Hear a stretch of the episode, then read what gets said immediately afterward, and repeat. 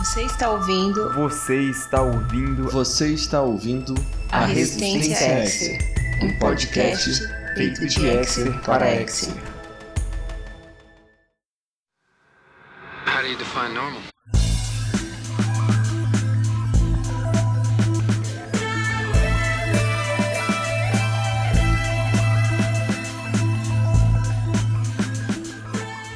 Está no ar mais um episódio da Resistência X. Hoje vamos falar do quarto episódio da 11ª temporada de Arquivo X. Episódio que ficou conhecido em inglês como The Lost Art of Forehead Sweat ou em português como A Arte Perdida da Testa Suada.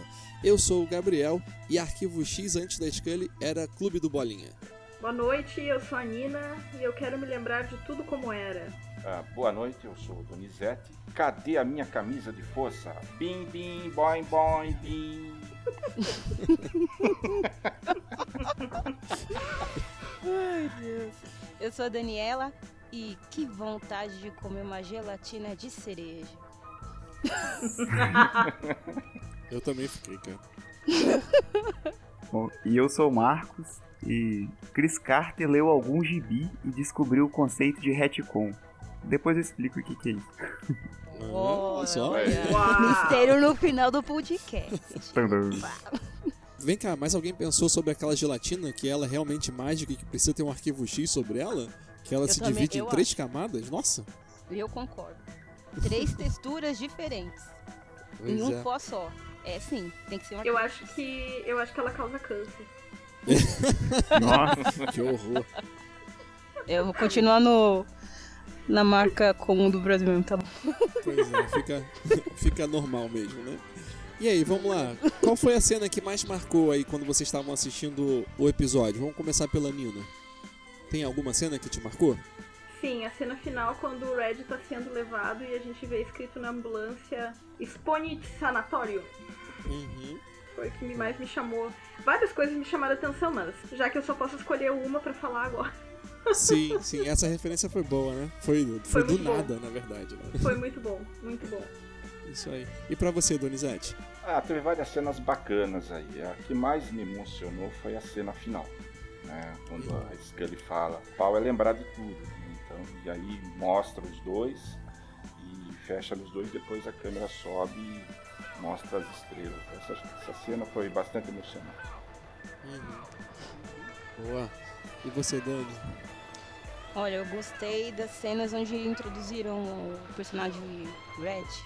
Eu achei bem legal, né? Teve ah, momentos em que me lembrou a série antiga, né? Episódios antigos foi bom rever, né? Ficou perfeito.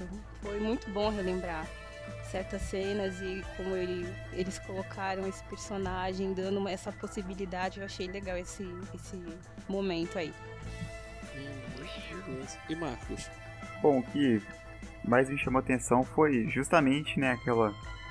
A montagem da, da abertura clássica da série, Muito Uhum. bom. né? Porque até então o episódio ele tava num ritmo constante, assim, com aquelas, né? Aquelas pirações, a gente tentando encontrar algum sentido naquilo tudo. Mas estava em um ritmo constante. Aí do nada surta, né? Pelo menos eu quase pulei da cadeira quando vi assim, então.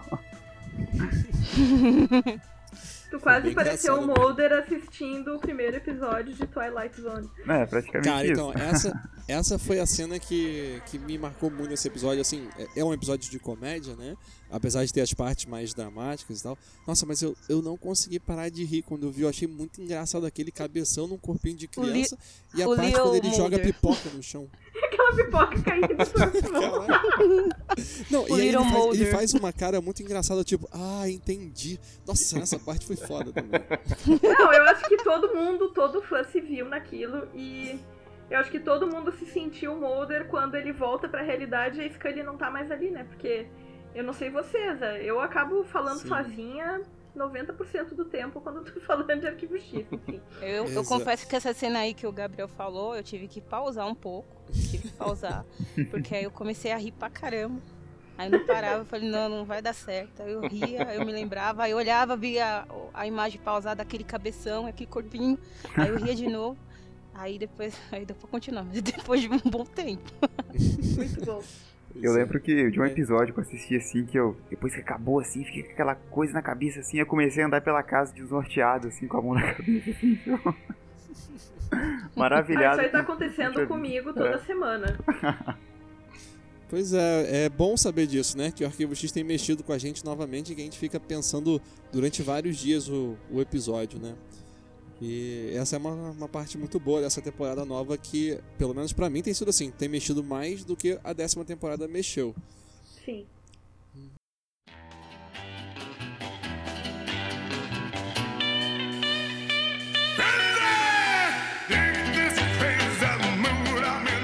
Bom, vamos começar o nosso review então falando sobre o responsável por ter entregado esse episódio é, é, engraçado, esse episódio mais voltado para comédia, que é uma figurinha bem conhecida do, é, do Arquivo X, né? É, ele é irmão né, de um outro roteirista também muito conhecido do Arquivo X. Ele é o Darren Morgan que escreveu esse episódio, né, irmão do, do Glenn Morgan.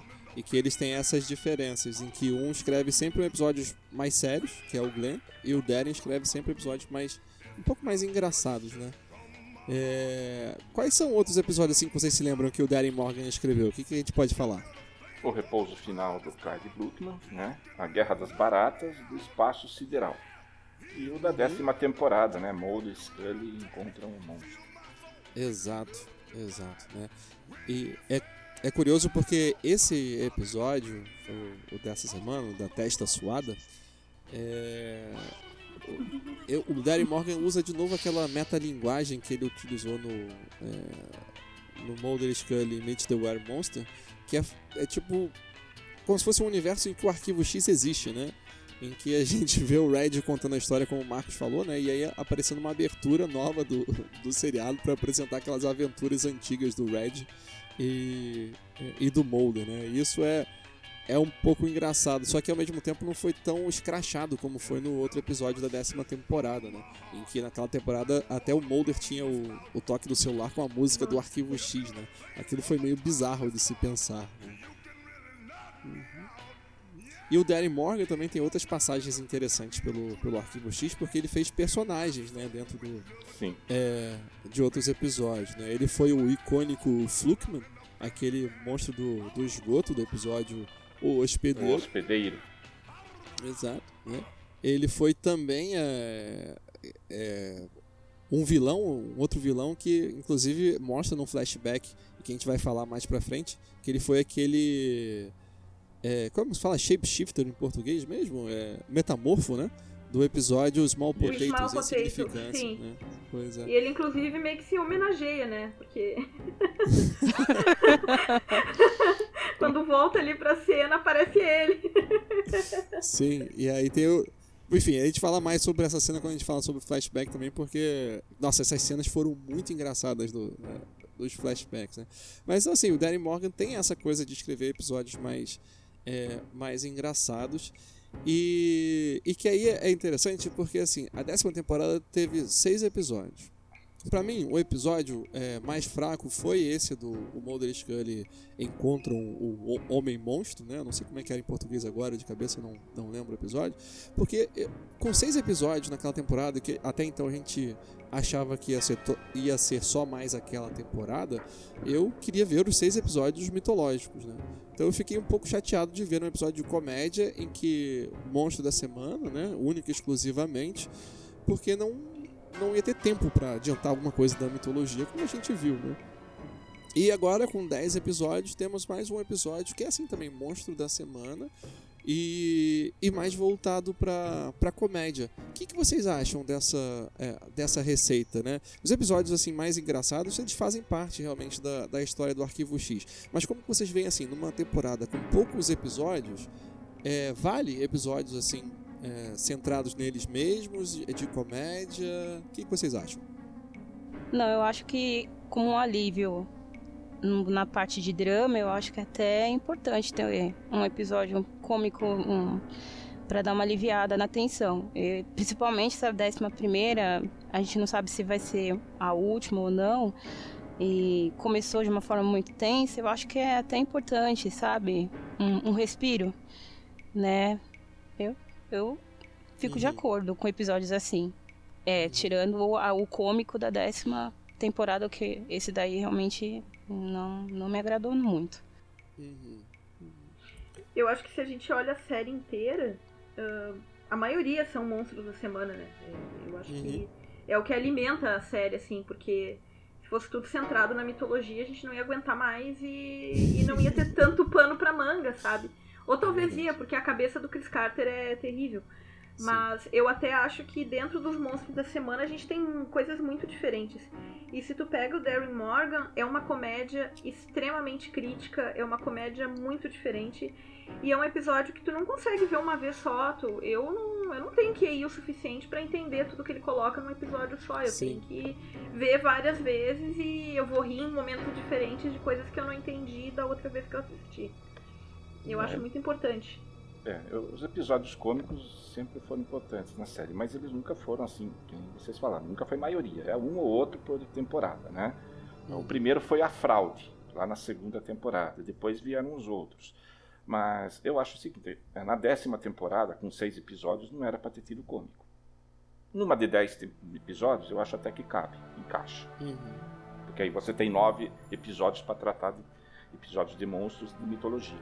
Mas na, na décima temporada realmente eu acho que não fazia, não tinha sentido fazer um episódio ah, com apenas um cômico com apenas seis, seis episódios de temporada toda. Quer dizer, não dá nem para chamar de temporada, eu chamo de mini, mini, mini temporada. É, é verdade. Mini, mini, mini. Ah, Eu acho também que esse episódio, né, tem esse tom cômico e tal, mas ele ganhou a gente também pelo fato de também funcionar como uma espécie de tributo também à própria série, né? Sim, Uhum. Ao, ao contrário do episódio da décima temporada que né, tal. aquele episódio É. da décima ele foi usado ali para trazer de volta a crença do Mulder em fenômenos paranormais, em alienígenas, né? Quando ele vê o cara se transformando no monstro lá na frente dele, aí é que ele recupera a crença dele, né?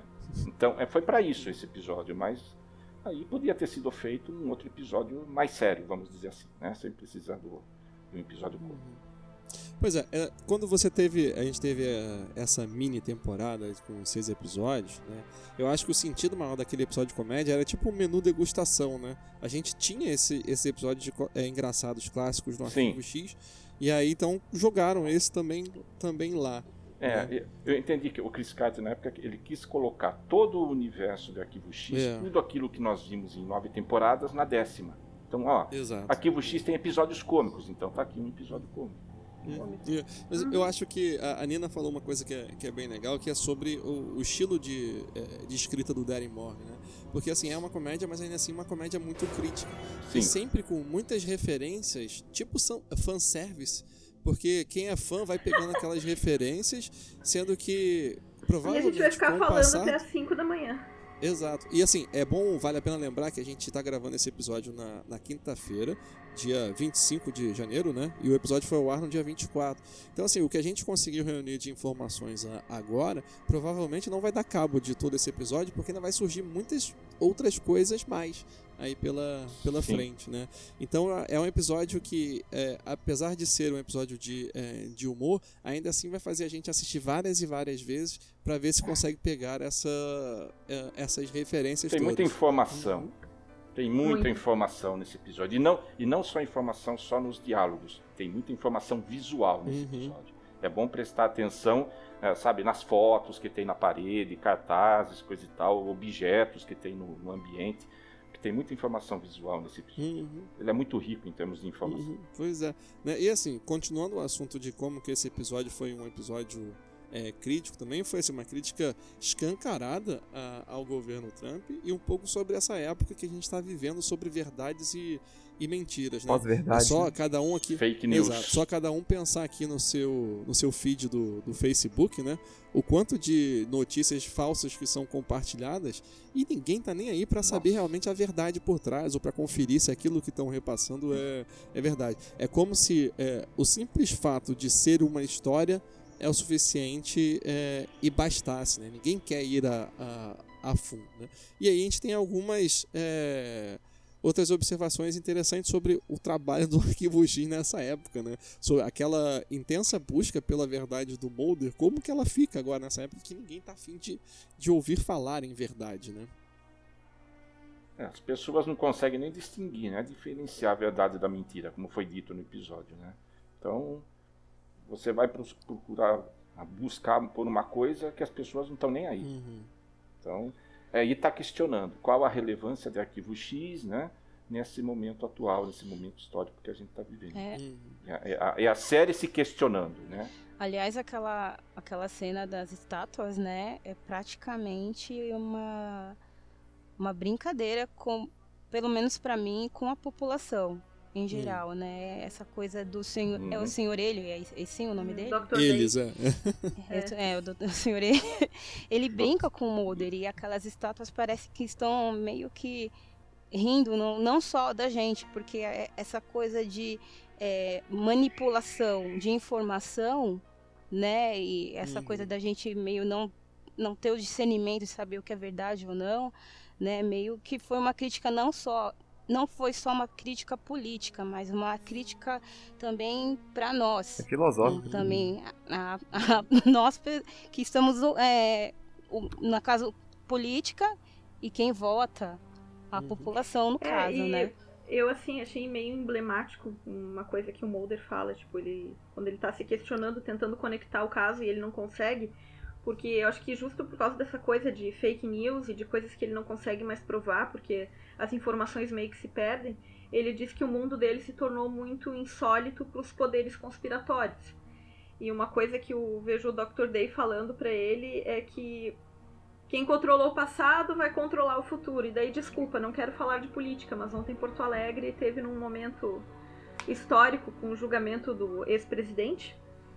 E vamos que a gente chega lá numa eleição com alguns representantes de 1989. Ah, eu meio que penso que a história meio que se repete, a gente repete os erros. E eu acho que tudo isso ele vai mostrando, assim, eu acho que é um tapa na cara a forma como ele coloca como ele coloca as coisas pro Mulder. é, é válido não só, não só para para eles lá como pra gente pra né? gente. Não, é uma aí é crítica, uma é uma crítica ao comportamento das pessoas, que vão logo Uhum. acreditando em tudo que dizem, né? De repente Exato. tem gente. E, e aí é, é, achei interessante a parte que o doutor Eles fala assim: é, basta Uhum. você lançar uma dúvida.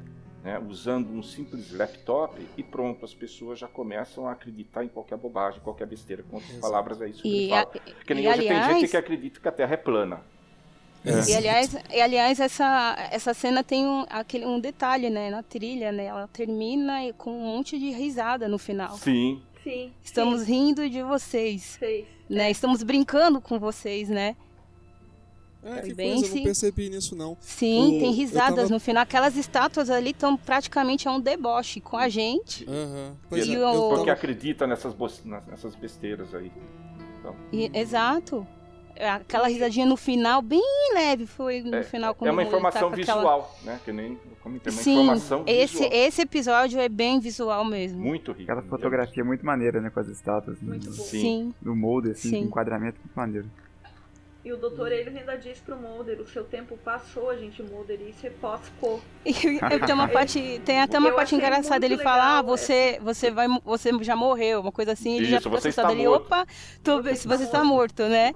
E aí ele se assusta, opa, tô fazendo de novo aquilo, né? Tá querendo dizer Tô tá dando uma informação né? errada. Pera aí que eu vou corrigir, né? É. Foi meio Ele tá- assim, foi engraçado tava- essa parte também. É, é que ele tava querendo dizer que o Mulder tá obsoleto. né? Aham.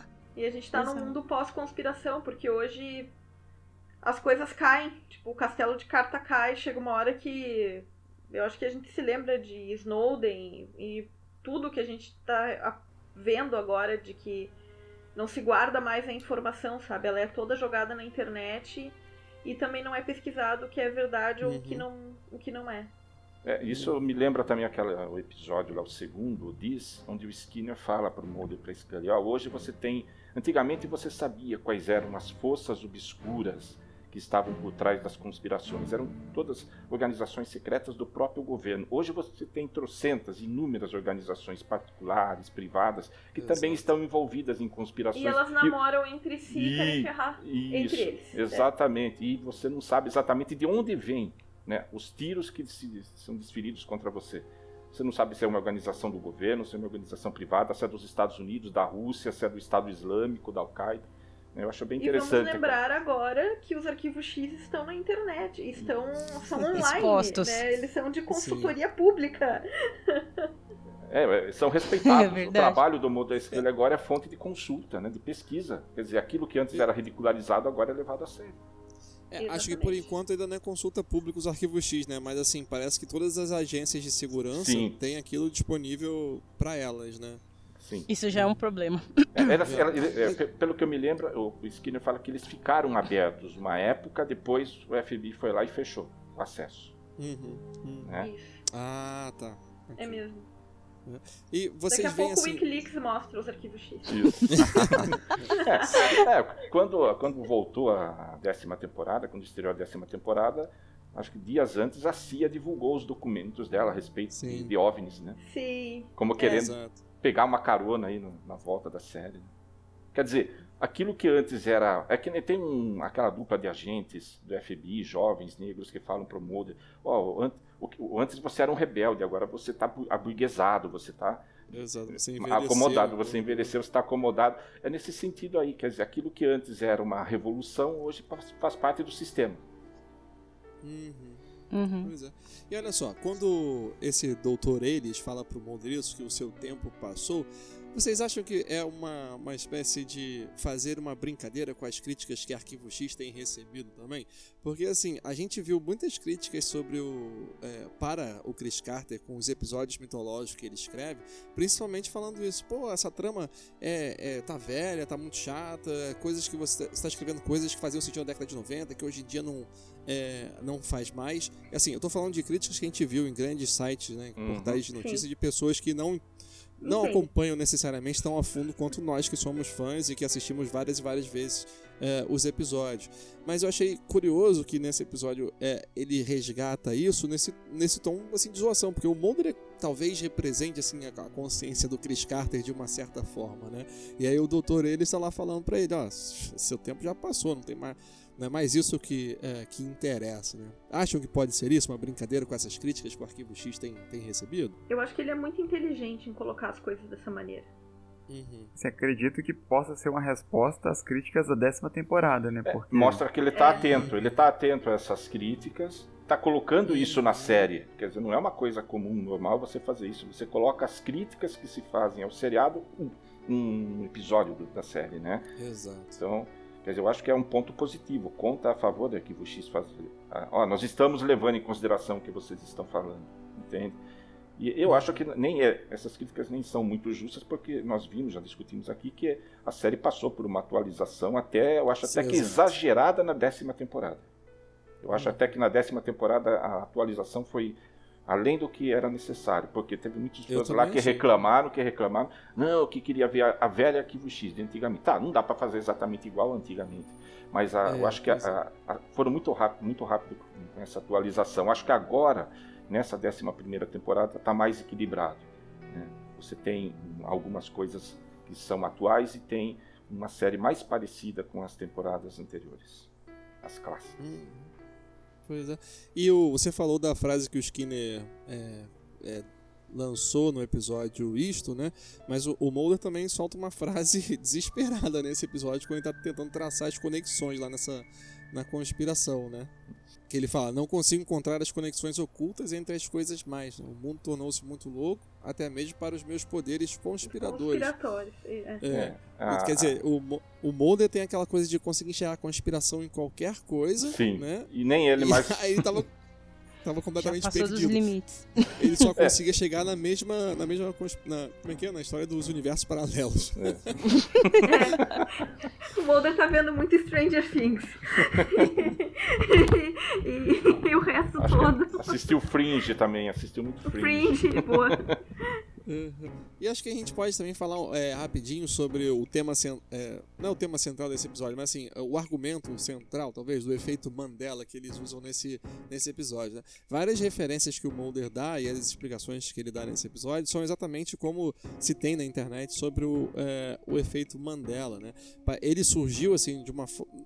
Eu não sei se eu digo de uma forma aleatória, mas foi através de uma, de uma pesquisadora em que ela, por alguma razão, achava que o Mandela havia morrido na prisão. Só que isso era 2010 e o Mandela ainda estava vivo. E aí ela começou a tentar fazer uma pesquisa. Como que isso é possível, né? Ela ter esquecido um fato tão importante, está acreditando em uma outra história há tanto tempo. E ela começou a fazer uma, é, uma pesquisa, que eu acho que foi até em um tipo de convenção. E o que é curioso é que ela começou a perguntar para as pessoas sobre episódios dos seriados que elas gostavam, e as pessoas começavam a se lembrar de episódios que nunca existiram, principalmente no seriado Star Trek. Né? E aí é, é, legal porque talvez seja a referência que é feita nesse episódio, que é o Mulder assistindo, dizendo que é, se lembra de um episódio The Twilight Zone, né, do Além da Imaginação, e que esse episódio nunca teria, nunca teria existido. Né? Aí essa pesquisadora começa a traçar é, duas uh, hipóteses para esse efeito Mandela, né, que ela batizou por causa do, do esquecimento dela da, da questão do Mandela. Em que uma das hipóteses é que o Mulder insiste da, dos universos paralelos, em que em algum momento esses universos paralelos eles vão se cruzar e aí é aquela informação de um outro universo, uma história muito similar com a gente, que é que o do nosso universo passa para esse universo, só que aquela história não aconteceu no nosso universo. Né? E aí, essa é a parte que eu acho mais doida, é porque existe uma outra hipótese dela em que, na verdade, a gente está vivendo numa grande simulação de computador, tipo Matrix. E quando essa, esses esquecimentos acontecem é porque houve uma espécie de falha na Matrix e que é, os arquivos de memória não foram organizados corretamente e a gente acaba distorcendo alguns fatos ou, ou esquecendo algumas coisas. E assim, eu acho essa parte curiosa porque a gente viu no episódio isto... Somos todos Langley. Pois é, né? Achei isso muito, muito curioso. E essa parte eles não citam nesse, é, nesse episódio. Uhum. E, e tem a, a zoação do, do episódio. Desse episódio também, o Red falando que na verdade não é efeito Mandela, né? É efeito Mengele. Ou seja, algo planejado. Né? Algo planejado. Sim. Então, o que o doutor eles lá teria criado, né? Um, uma tecnologia para apagar a memória das pessoas, né? a memória coletiva. Então seria Exato, uma, algo né? feito de propósito, né? para as pessoas esquecerem certas informações, esquecer certas pessoas, que ele fala que ele está sendo apagado da memória das pessoas, né? porque ele sabe disso. Uhum. Ele é o único que sabe que isso está acontecendo, então ele está sendo apagado da memória das pessoas. E que hoje são as mesmas pessoas que aceitam as fake news, então eu acho que é tudo meio farinha do mesmo saco, assim curiosidade, parece que esse Mengele, né, era um médico nazista, né? Isso. Isso. Parece que ele, ele andou pelo Brasil, ele, pela Argentina. Parece é, que ele viveu, ele teve uma vida é, pacata, se, teve um é, final de vida aqui no Brasil, né? É, em São Paulo, se fala, não teria morrido aqui no Brasil. É. Ele cita no episódio que morreu em 1970 nos Estados Unidos, mas parece que foi aqui mesmo. Foi aqui no Brasil. Na realidade, até hoje, é uma coisa que até hoje não se sabe, né? Não com, se sabe, com certeza. É, até aqui você já mostrou, né, que muitos cientistas nazistas depois foram para os Estados Unidos, lá, Operação Clipe de Papel, lá na segunda temporada, o episódio mostra esse, esse fato uhum. histórico, né, que isso realmente aconteceu. Uhum. O que eu acho engraçado é, é essa busca por uma teoria muito mais complexa do que a simples verdade como a Scully tenta abordar nesse episódio, né? Cara, as memórias elas são alteradas assim porque nós somos pessoas confusas a gente não vai conseguir se lembrar tudo não. exatamente como era da primeira vez que a gente que a gente viu. É muito raro a gente ter essa é, uma lembrança tão clara assim, né, tão vívida de algo que a gente viveu há muito tempo atrás. Sem dúvida. Não, e dependendo de como, de como e da circunstância que o fato ocorreu, tu interpreta ele de um jeito, tipo, tu acredita Sim. naquilo que está acontecendo, sabe? É, é... A memória é tendenciosa. É uma, é uma discussão muito profunda. É, se você reunir um grupo de pessoas, por exemplo, nós aqui, tá? Estamos aqui hoje conversando. Se daqui a uns 30 anos a gente se reunir para fazer outro podcast, para conversar a respeito desse, tá? a gente, eu vou lembrar de alguma coisa, a Nina vai lembrar de outra, entende? E aí e talvez a gente vá discordar. É, o que foi que a gente falou naquele podcast mesmo? Exato. e aí é engraçado porque acho que ele cita também a navalha de Okan, né? Que é como Adoro fala... essa teoria, eu emprego ela no meu trabalho quase todo dia. Ah. é então, muito bom. Consegue explicá-la pra gente? De todas as teorias e explicações que existem, provavelmente a mais simples é a correta. Exato. Né? E aí o Red fala que não é Okan, é Ozzy. Ozzy. muito bom. Sempre foi na Vale de Ozzy. É, e o Mulder continua insistindo na, na questão é. dos universos paralelos. Ele tanto Coitado, faz, pode ser se que presta. o universo seja Machado de Oca, né? É o Machado, exatamente. É, é, Essa, essa insistência do Mulder na questão dos universos paralelos, a gente não pode esquecer que na nona temporada nós tivemos um episódio que fala ju- justamente sobre isso. Aliás, até, até o episódio de ontem, a 4D, quarta dimensão, lá na nona temporada, tinha Uhum. sido o único episódio sobre universos paralelos na história do Arquivo X. Do É. arquivo X, pois é. E, e naquele, naquele episódio nós temos um personagem, um assassino, Timothy Luckish, que cria um portal entre os universos. Ele abre um portal. Ele tem, ele sofreu uma série de violências na vida dele. Ele pega um ódio mortal de todo mundo, de tudo, de todos e gra- graças ao ódio ele consegue abrir um portal entre os universos. E aí, em determinado momento, o Doug de- deste universo vai parar no outro e o do outro vem para esse. Então aí eles acabam tendo memórias diferentes. Hum. É aquele que o Dog tem um terceiro olho? Não, não, Não, esse, não, esse- não. esse- Não? Ah, desculpa, desculpa. esse é o via negativa. Esse é o via negativa. Isso, isso. São dois Doggets e eles mudam, eles trocam de lugar. É, eles não percebem, ah, né? isso aí. O Dog, E- vamos dizer assim, deste universo vai pro outro, do outro vem pra cá. Então aí eles É ficam- que começa com a Reyes e o Doggett comendo cachorro. Isso, é, É um episódio É, então, eu, eu acho que, eu acho que nesse episódio ele, ele acaba atravessando sem querer. Sim, isso, ele não Sim. Então percebe. acaba, acaba exatamente. tendo uma troca. Exato, é. Ele não percebe. Foi, foi um acidente, na verdade. É, é que, na verdade, Não, o, o episódio- Lux, ele fazia, ele fazia isso de propósito. Ele comete, porque ele era, vamos dizer assim, do outro universo, ele cometia os crimes aqui e depois voltava pro universo dele. Tava. Então ele nunca acabava sendo preso. Uhum, uhum, é. É, Onde ele era um filho contido, educado, É, esse cuidava da, da mãe, cu- cuidava da mãe. da mãe, mas escondia uma, uma certa patologia ali, Então né? ele cometia o crime no universo e depois se refugiava no outro. Exato. Uhum. E esse episódio 4D, pra mim, é um dos grandes episódios de Arquivo X. Ele Eu também, eu- muito É bom. Eu também, ó, eu também gosto. Eu me lembro, quando esse episódio foi exibido, ah, foi numa quarta-feira à noite, se não me engano também. Na época. é, Ó o Mulder lembrando de como viu o episódio. Vai lá do universo.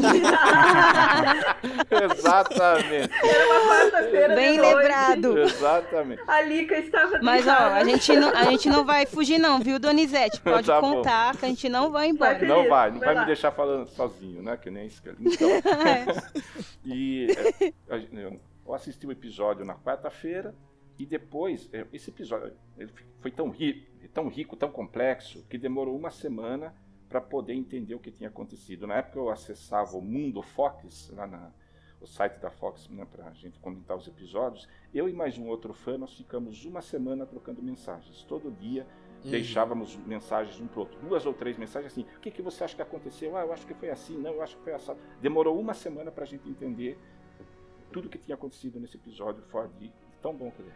E esse episódio que nós vimos ontem, ele vai na mesma linha.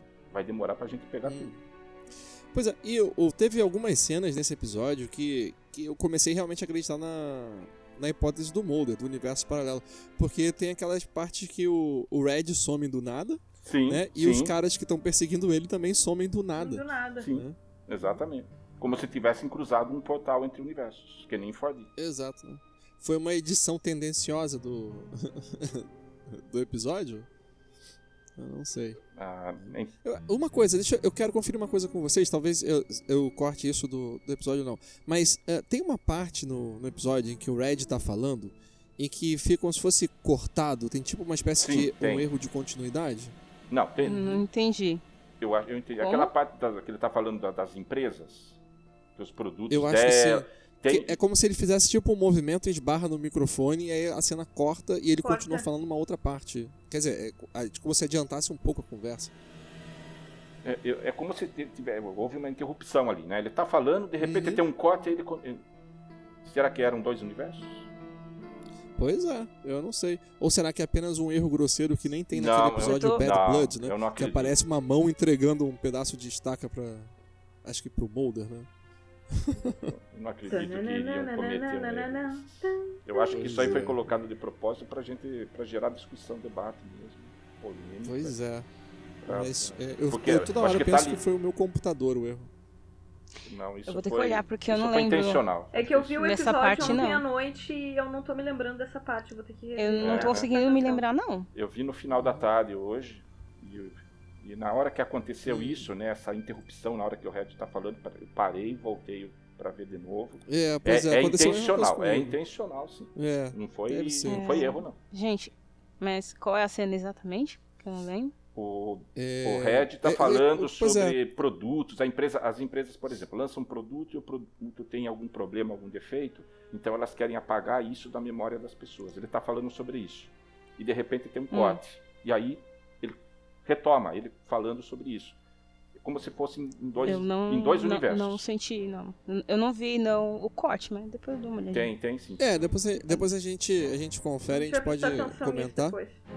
E até quem estiver ouvindo pode dizer se percebeu também o corte, ou se tinha realmente o, o, o corte ou, ou não. Né? Ou o que, que quer dizer O esse, que esse significa corte. esse né? corte, né? É. Uhum, beleza. E a gente viu mais um ícone nesse episódio também, que foi o, o X na janela do, do Mulder. Um ícone do, é, do arquivo X, né? Quem quer. Alguém quer falar essa referência? Eu tenho um X na minha janela. Que você fez com fita crepe? Sim, Muito bem. Sim. E eu ainda sou bem louca, ainda boto a luminária virada pra fora, assim. e eu tô há 21 anos esperando o meu informante, né? Pô, mas aí, aí você espera o quê? Que alguém vai bater na sua porta? Aí você tem que ir pra um estacionamento também, um lugar meio escuro Isso. e tal, pra, encontrar com ele. É, não sei se eu volto viva pra casa, mas enfim. É. Eu acho que é uma homenagem boa esse X, assim, porque eu realmente, dentre tantas coisas pra lembrar de Arquivo X, eu meio que não me lembrava dele. E quando eu vi aquele X, eu, uau! Aí eu olhei pra janela e digo, ah, tá aí, sabe? É uma coisa que já meio faz parte. E aí não. Parece que não. Não fazia diferença lembrar ou não, mas eu me dei conta que faz sim. Hum. E eu, quando eu vi aquele X, eu achei que ia aparecer um novo informante, assim. Tipo, achei que ia vir uma. Cara, quando eu vi aquele X, eu achei que era apenas a decoração do Mulder. Ele tava sendo nostálgico. Tipo, ah, lembra daquela época que eu botava um X aqui eu conversava com o informante? Era. É, Mas aí, aí ele dá uma. Um, leva Uma um subidinha. sustinho. Não, ele dá um. É, ele isso, leva um ele susto porque ele não foi ele que colocou, então. Opa, Exato, exato, exato. alguém colocou ali, né? é. Mas é, eu tinha percebido o X na hora que ele entra em casa, né? Eu falei, ah, legal, decoração do É, Mulder. talvez essa Igual da a Maria. intenção mesmo. Eu também achava que era só um simples easter egg, assim, aí. Uhum. Quando todo mundo se dá conta. que, Na verdade, aquilo ali é. Quando a gente se dá conta que o Mulder se deu conta. É, então. É. Percebe que nem é um foi ele que colocou. episódio, da, da narrativa do Faz aquela cara de surpresa do Mulder, né? Jogando a Oh, pipoca oh. no chão. Ah, É. É, mas é muita o- referência pra um episódio só, gente. Muito. Exato. É, Vale a pena, acho que vale a pena a gente falar sobre é, essa forma como o Mulder contactava o X, o Mr. X e também o Garganta Profunda, né? Que o Mr. X ele botava o X com a fita crepe na, na janela, né? Isso. E já o Garganta Profunda ele botava a luminária com uma luz específica, né? Apontada pra, E, é, cli- janela. e cliques no telefone também, né? O, gar- Ah, o- é o. Garganta também dava uns cliques no telefone No telefone. e, aí eu. E aí, agora, a gente, aí, agora ele tem nome, né? Isso. Ah, é o Pacula, né? Paluca. O Pacula. É, o Pacula. Ronald Pacula. Hum, Homenagem ao cineasta. é verdade. Quem precisa de Google quando tem o Donizete na conversa? Do- o Donizete pode mudar o sobrenome dele pra Scully agora, né? Aham.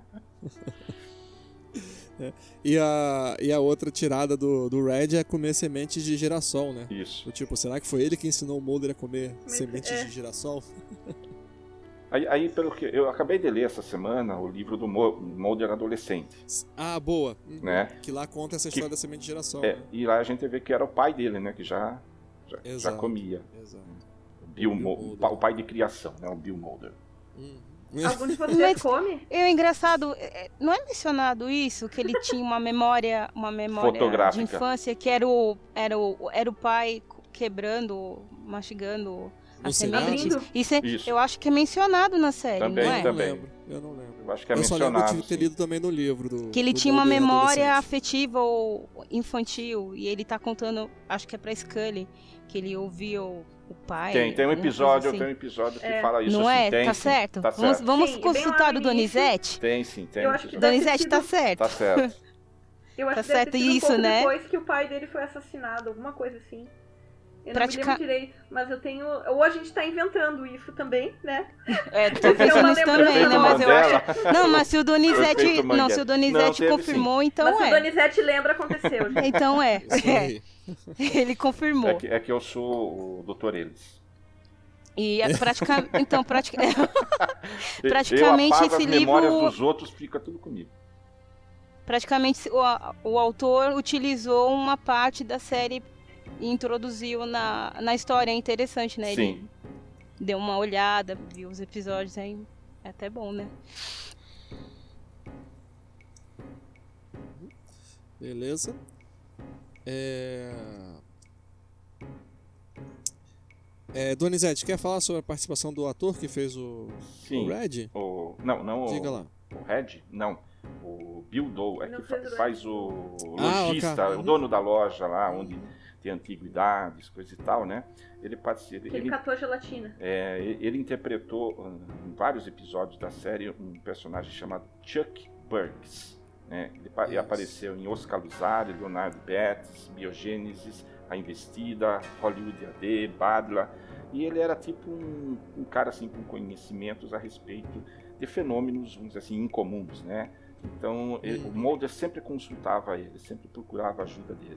Na- quando o Mulder, por exemplo, desenvolveu lá o poder de leitura de mentes, poder de leitura de mentes no Biogênesis, a Scully vai atrás do Chuck para conversar com o Mulder a respeito disso. O que está acontecendo com o Mulder, qual é a causa daquele poder que ele está desenvolvendo. Sim. Então, é o ator que interpretou Chuck Burks em vários episódios. E nesse. No Hollywood AD ele faz a. interpreta lá o vaso de Lázaro. Isso, isso. Ah, tá, tá. Ele era tipo um consultor do Mulder para do Mulder para esses casos. É, e era agente da FBI também, né? Isso. Isso. E ele- nesse episódio ele morre, né, com um dado na nuca e ao lado de uma poça de óleo negro, né? Quer dizer, é uma referência ali, é uma referência aos rebeldes sem face, que eram mortos com aquele dado na nuca, na base da nuca, e ao óleo negro, o vírus alienígena. Então, é uma cena que tem referências às duas mitologias da série. Olha só. Uhum. Essa eu não Nossa tinha pescado senhora. não, hein? Também não. Vou Uou. ver de novo. Tá cheio de, de referências a episódios antigos nesse episódio. Ah, mas então, algum, todo mundo aqui viu algum detalhe aqui e- do episódio e provavelmente a gente vai ter que rever de novo. de qualquer Com forma, né? certeza. Ah, eu tenho um detalhe que quase ninguém notou, mas eu vou deixar o Gabriel falando e depois eu comento. Tá bom, beleza. A gente vai chegar Que nele, shipper, né? Se não é chegar- shipper, né? É Ah. shipper, né? Daí ele não vai falar. Mesmo que ele tivesse notado. Vamos seguindo, vamos seguindo. Ó, lá. ele mudando de assunto. Tá bom. O que mais que a gente pode falar aí sobre o, sobre o episódio? Vamos lá. É, que o Mulder cita em determinado momento do episódio um cientista, um físico chamado Hugh Everett, né, que foi o, que- o físico que criou a teoria do multiverso, esse, falava que existia os universos paralelos. Né? Essa é uma teoria científica, não é ficção, é uma teoria científica que foi criada por, pelo Hugh Everett em 1954. né, e é uma teoria que faz uso aí de, de conhecimentos gerados, produzidos pela física quântica. né. Então, essa citação do Mulder não é ficção, essa é, é histórica. Sim, é, é uma outra parte engraçada é que o Mulder começa a citar essa coisa do, dos universos paralelos e vira pra e fala, isso é ciência, Scully Exatamente. fala, é, ciência teórica, É, né, ciência Mulder? teórica, é isso.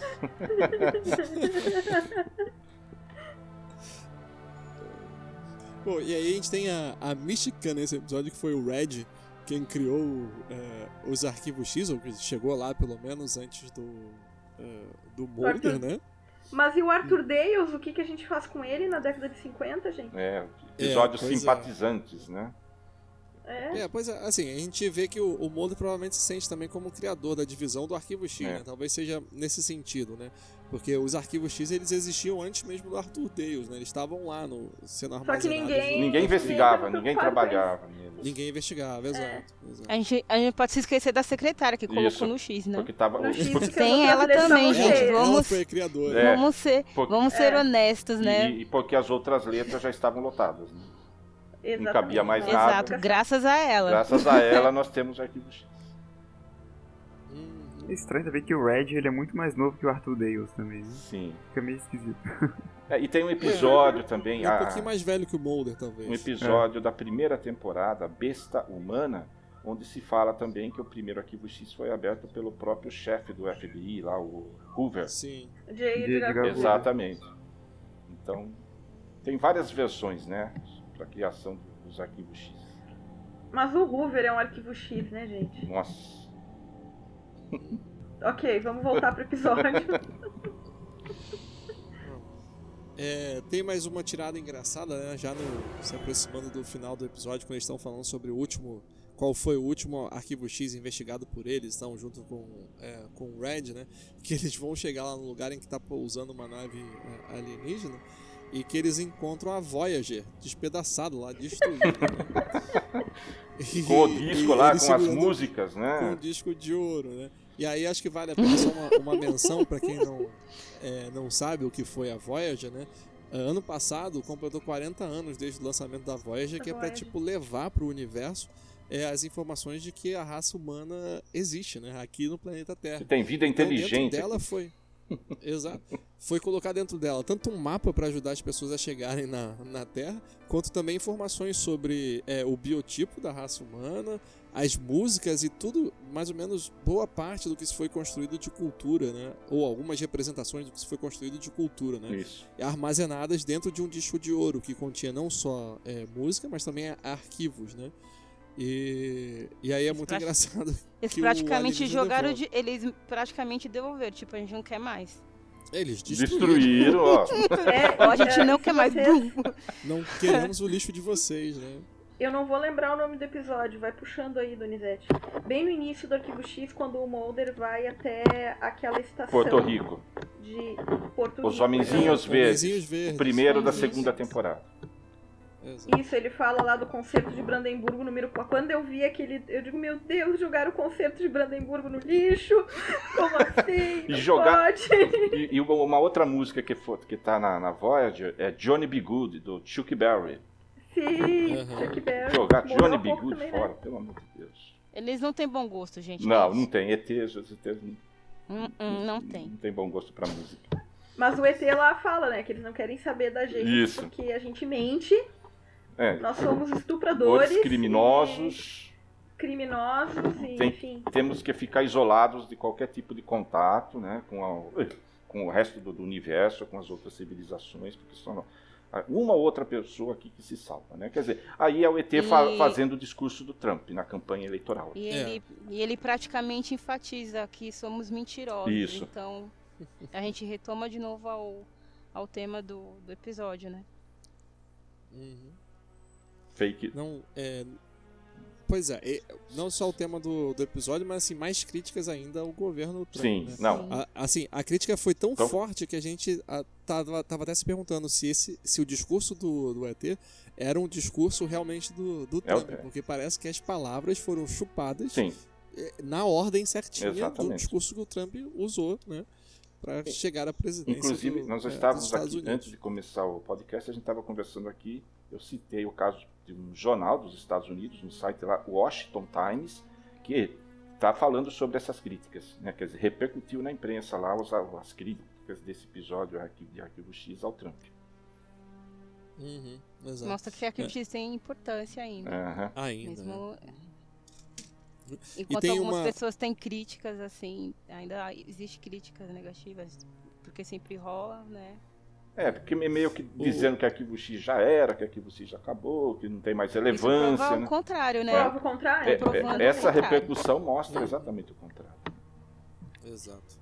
E quando Muito a gente vai eh, indicar alguém, ah, por que, que tu gosta tanto de Arquivo X, por que, que tu assiste, enfim, por que, que tu ainda gosta, eh, já acabou há tantos anos. E eu acho que Arquivo X é de uma. Essas séries, Arquivo X, Nova York contra o Crime, The Sopranos, eh, enfim, era uma outra era, a gente tinha que ficar sentado esperando ah, cada semana. E era um, era um processo lento, então a gente ia administrando tudo aquilo mais devagar ia contextualizando tudo mais. Hoje, ah, essa- tu descobre um dia sobre a série, no outro dia a temporada inteira tá disponível, e no terceiro dia a série é cancelada, sabe? Então não, não dá tempo, assim. Então eu acho que é um exercício diário, a pessoa que quer ser fã de Arquivo X mesmo nos dias de hoje, assim. É que Exige antigamente, muito trabalho, é, exige muito trabalho e muito, muito cérebro. Eu- eu- antigamente era difícil ter acesso, né? Aí por isso era mais valorizado. Hoje em dia É. tem muita oferta e tudo é, de- é muito descartado, né? Fácil, Facilmente. né? exatamente. Fácil, Exatamente. rápido. né? É. Aí, Aí, aí, aí não é, se dá tem uma valor, série né? que estreia. então, Assim, tem a, sempre, a nova sensação da Netflix da, da última semana. Aí na próxima semana já tem outra série. E se você não tá antenado com a atual, você já tá ultrapassado, né? Ah, eu tô mega ultrapassada. É. Como assim você não assistiu a última série do momento? Acho também que esse episódio existe uma questão do, de relacionar o Trump com, com o efeito Mandela também, né? Porque. É, Com o Trump Mengele, né, gente? É. É, talvez mais com o Mengele. Né? É. Mas assim, o Trump É. ele é, é clássico ele é, esquecer alguns tweets que ele fez há um tempo atrás, né? Ah, é o Coffee que- feio lá. Estão resgatando algumas coisas e falam, não, eu não falei nada disso, mas tem registrado na internet, sabe? Cara, É. como assim? E ele, ele Você usou. lembra lá do Coffee feio lá dele? Lá. Ele, us- ele usou e abusou de teorias de conspiração, de fake news na campanha dele. Né? Ah, que nem falar, por exemplo, que o Obama tinha criado o Estado Islâmico. E que papo é esse que esse ET do Arquivo X apareceu no episódio de Flintstones? É, é o, é o personagem, esse ET que apareceu agora nesse episódio do Arquivo X, é inspirado no visual. Se a gente procurar na internet, né, a gente acha um, um alienígena que, vamos dizer assim, participou dos Flintstones, chamado Gazu. Se você vê o visual do Gazu e o visual desse alienígena, você percebe a semelhança. E assim, a gente tem também esse episódio, né? Eu tava lá assistindo no, no computador e me preparando pra fazer o print screen da, da frase da abertura, né? E aí, pô, a frase da abertura foi a mesma frase sempre, né? A verdade está lá fora. Eu, ah, acabou a criatividade. Quando de repente eu sou pego de surpresa por uma segunda abertura no meio do episódio. Ah, muito bom. E que aí Muito sim, né? Ótimo. Teve cenas, cenas inéditas de Arquivo X, pelo menos nesse universo paralelo, né? Aham. E com a frase de abertura com. ah, é, o, como é que é? A interrogação no final, né? Aham, A verdade está lá fora. bom. Fora? É, hã? Será? Tem certeza? foi hilário, foi demais. Quer dizer, Muito bom. eh, foram quatro episódios nessa temporada. Nos quatro, nós tivemos usos variados das frases de abertura e todas as vezes as frases estão relacionadas com o conteúdo do episódio. É Uhum, muito bom isso. uhum, sim. É, e acho que vale a pena também a gente falar dessa da abertura e dessas é, dos outros episódios que apareceram né, como se fosse o, o flashback do, do Red se colocando no meio da trama do é, do Arquivo X pra gente relembrar porque foi um trabalho de edição que eu achei muito interessante Muito da equipe do, do Arquivo X e que, nossa, é incrível, né, como que eles conseguem colocar um outro personagem em episódios já tão é, antigos. E que não é apenas um truque de corte, né, que eles colocam o Red atuando, contracenando com o Mulder e com a Scully, ficou muito... É, tipo, ao mesmo tempo que é- parece muito tosco, mas, por exemplo, pra, pra alguém que for assistir o episódio, tá, mas, tipo, ele não tava lá, vai ter uma coisa Pois é. assim, sabe? Eu achei muito legal, muito legal. No- na cena do piloto, que mostra a participação do Red, você percebe que a cena foi filmada agora, né? Ele não foi introduzido, Sim. né? Mostra a, a Scully entrando no escritório do Mulder, e aí mostra uma cena uma, filmada agora, com Foi- ele falando pra Scully, aqui não tem lugar para mulheres, né? Ali, ali foi uma questão de corte mesmo. Isso. Ali foi Isso, uma exato. cor- um corte e edição. Isso. Outras foram, foram mais trabalhadas. Foi tinha- inserir o, o personagem, o É, Red. co- a- aquela, aquela cena do, do episódio Teso dos bichos, né? Isso. Aquela ali deve ter sido bem mais difícil, porque era uma cena mais escura. Isso. Então, a, a Uhum. cor, a luminosidade ficou E igualzinha, e deu- sabe? Tipo, você não vê diferença entre a cena original e a que foi introduzida posteriormente, né? E ali, Ficou, nossa, ficou incrível ali. ali percebe-se o tom de, de, assim, de crítica que a série tem com ela mesma. Porque o comentário que o Red faz é um comentário bem crítico em relação àquele episódio que é, é, talvez tenha sido um dos piores da série, né? Mesmo os né, produtores, roteiristas na época, o Kim Manners, né, falou: "Ih, vocês vão fazer episódio sobre gatos? Que é isso? É, não me diga que são gatos assassinos. Gatos assassinos. Vocês estão de É, brincadeira. se preparem, se preparem. Posso explicar a minha frase lá do início do programa? Eu Opa. acho que Ah, encaixa nesse Claro. agora. Ah, opa! Então, é, né? Essa aparição do, do Red e tal, essa apresentação do personagem, assim como a abertura modificada da série, né? E a, a inserção dele na- nas, em algumas das principais cenas, né? Do, do seriado, me fez lembrar de um conceito dos quadrinhos chamado retcon, né? Que dei uma olhada rápida aqui no, no Google, e em inglês a sigla significa Retroactive Continuity, né? Seria continuidade retroativa seria a alteração de fatos previamente estabelecidos na continuidade de uma obra ficcional, né? Por exemplo, igual eu tinha dito em off para vocês antes, né, que um personagem tem, tem uma origem assim bem básica lá, vamos supor assim, um Homem-Aranha, sei lá, a origem dele é algo assim em torno de uma historinha de 10 páginas no máximo, né, de 5 a 10 páginas, agora não lembro. Aí, e com o passar dos anos, né, vão trocando de roteirista e tal, aí um roteirista decide recontar a origem do personagem e com isso adicionar novos elementos. né? Esses novos elementos seriam um retcon, né? E esse novo personagem do, desse episódio me fez lembrar desse conceito. assim. É um exemplo é, assim que me veio à mente agora é o da Jessica Jones, assim, aquela personagem, né, que ganhou uma série na Netflix. Ela é uma personagem relativamente recente, ela é do início dos anos 2000, assim parece, se eu não me engano, parece que ela era uma simples figurante de uma historinha do Homem-Aranha lá dos anos 60, assim. Ela apareceu em um único quadrinho apenas.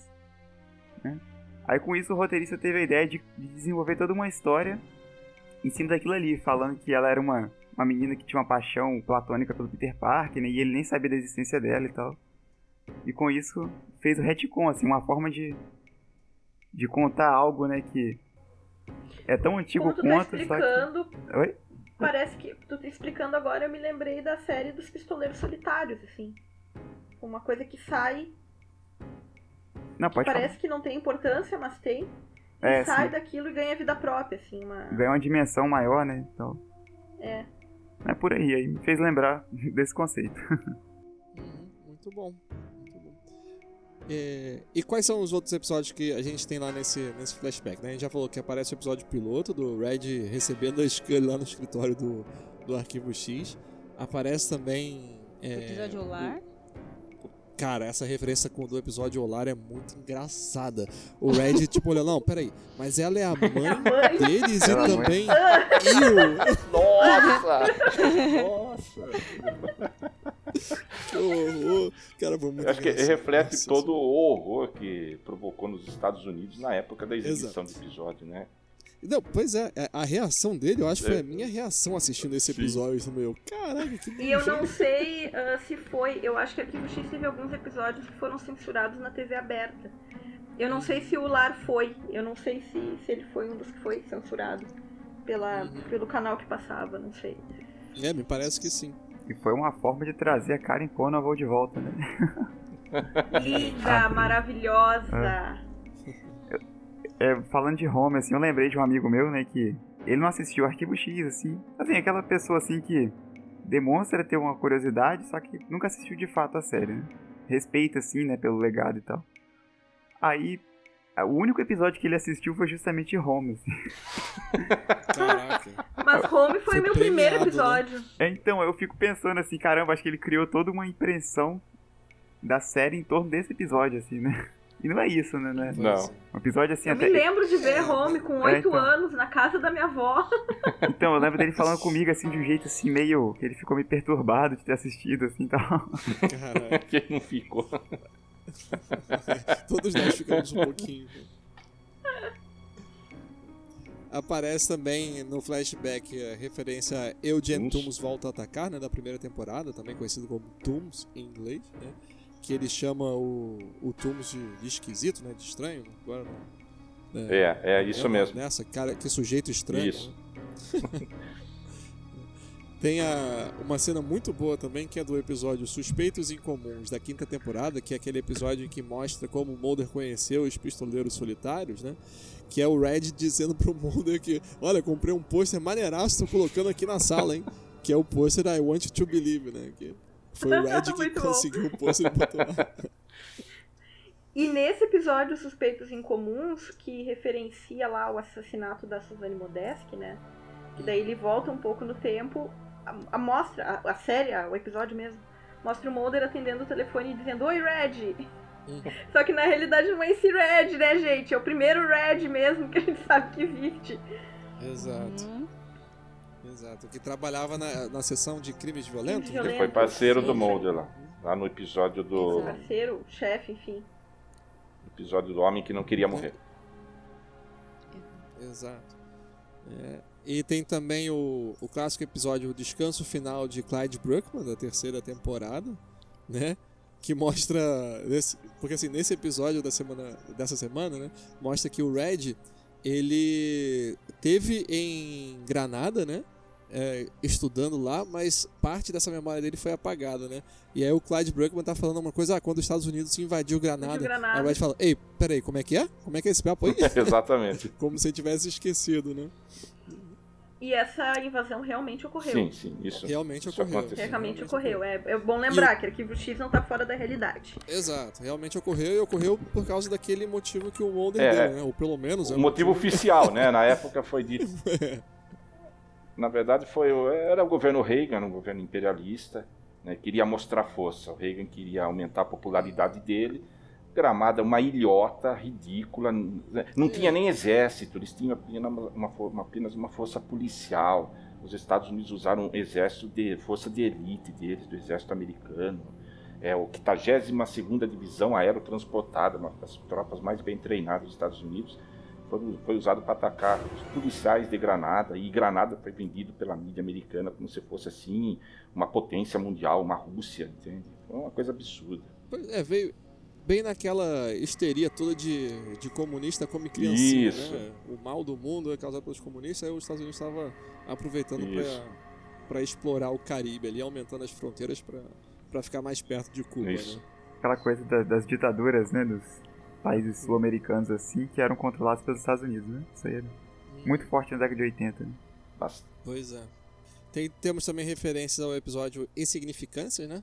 Os Small Potatoes. E essa é uma referência também muito engraçada, porque é, esse episódio é da quarta temporada, né? A gente falou lá no início que o, o Daddy Morgan faz esse metamorfo que ele se transforma no Mulder pra dar em cima da Scully. né?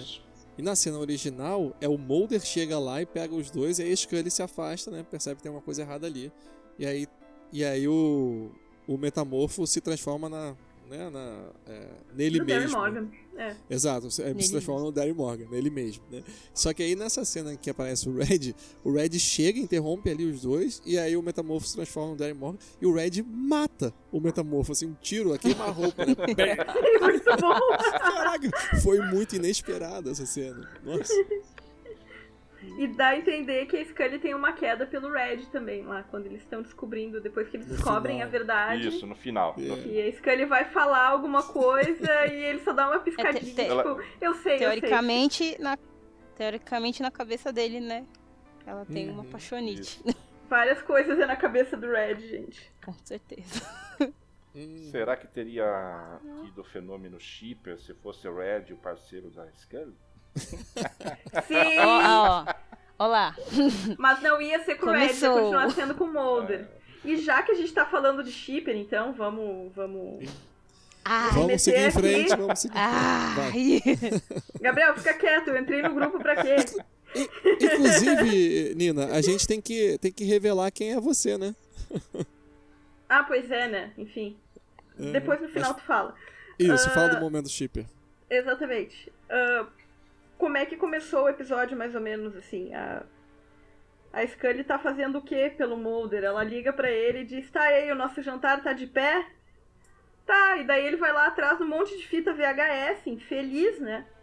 E tadinha, ela chega na casa dele toda arrumadinha, de camisa, pullover, jaquetinha. Tá, e aí, a gente não pode jantar e depois a gente, eu- a gente procura as fitas, depois... Eu não vou conseguir comer agora! Gente, se isso não é um casal da porra, o que que é, tu entendeu? Opa, desculpa, falou palavrão, desculpa. Não, não, não, tudo bem. Mas essa é, tipo, Então, casal que ela até vazou, né? Sim, tipo, Ah, eu vazou. não vou nem ouvir, eu não vou nem Mas ouvir, tem que eu uma coisa, uma vai, coisa né? importante, assim, o que me trouxe essa. Uma coisa que eu achei importante nessa, nessa cena foi, tipo, eles estão se pegando, mas não estão morando junto. Porque até agora a gente tava vendo sempre a Scully na casa do Mulder. E sempre muito à vontade, né, gente? E agora ela fez até uma gelatina com um pé grande lá. Ah, Também, É? né? Não tem forma. enfim, mas isso é uma coisa da série inteira, né? Porque eles têm uma cópia da chave do outro. Quantas vezes ele já deitou na cama dela, enfim, pra dormir. Ah, ou que ela já foi pra casa dele, sabe? Ah, é, é uma coisa que eu acho que, que.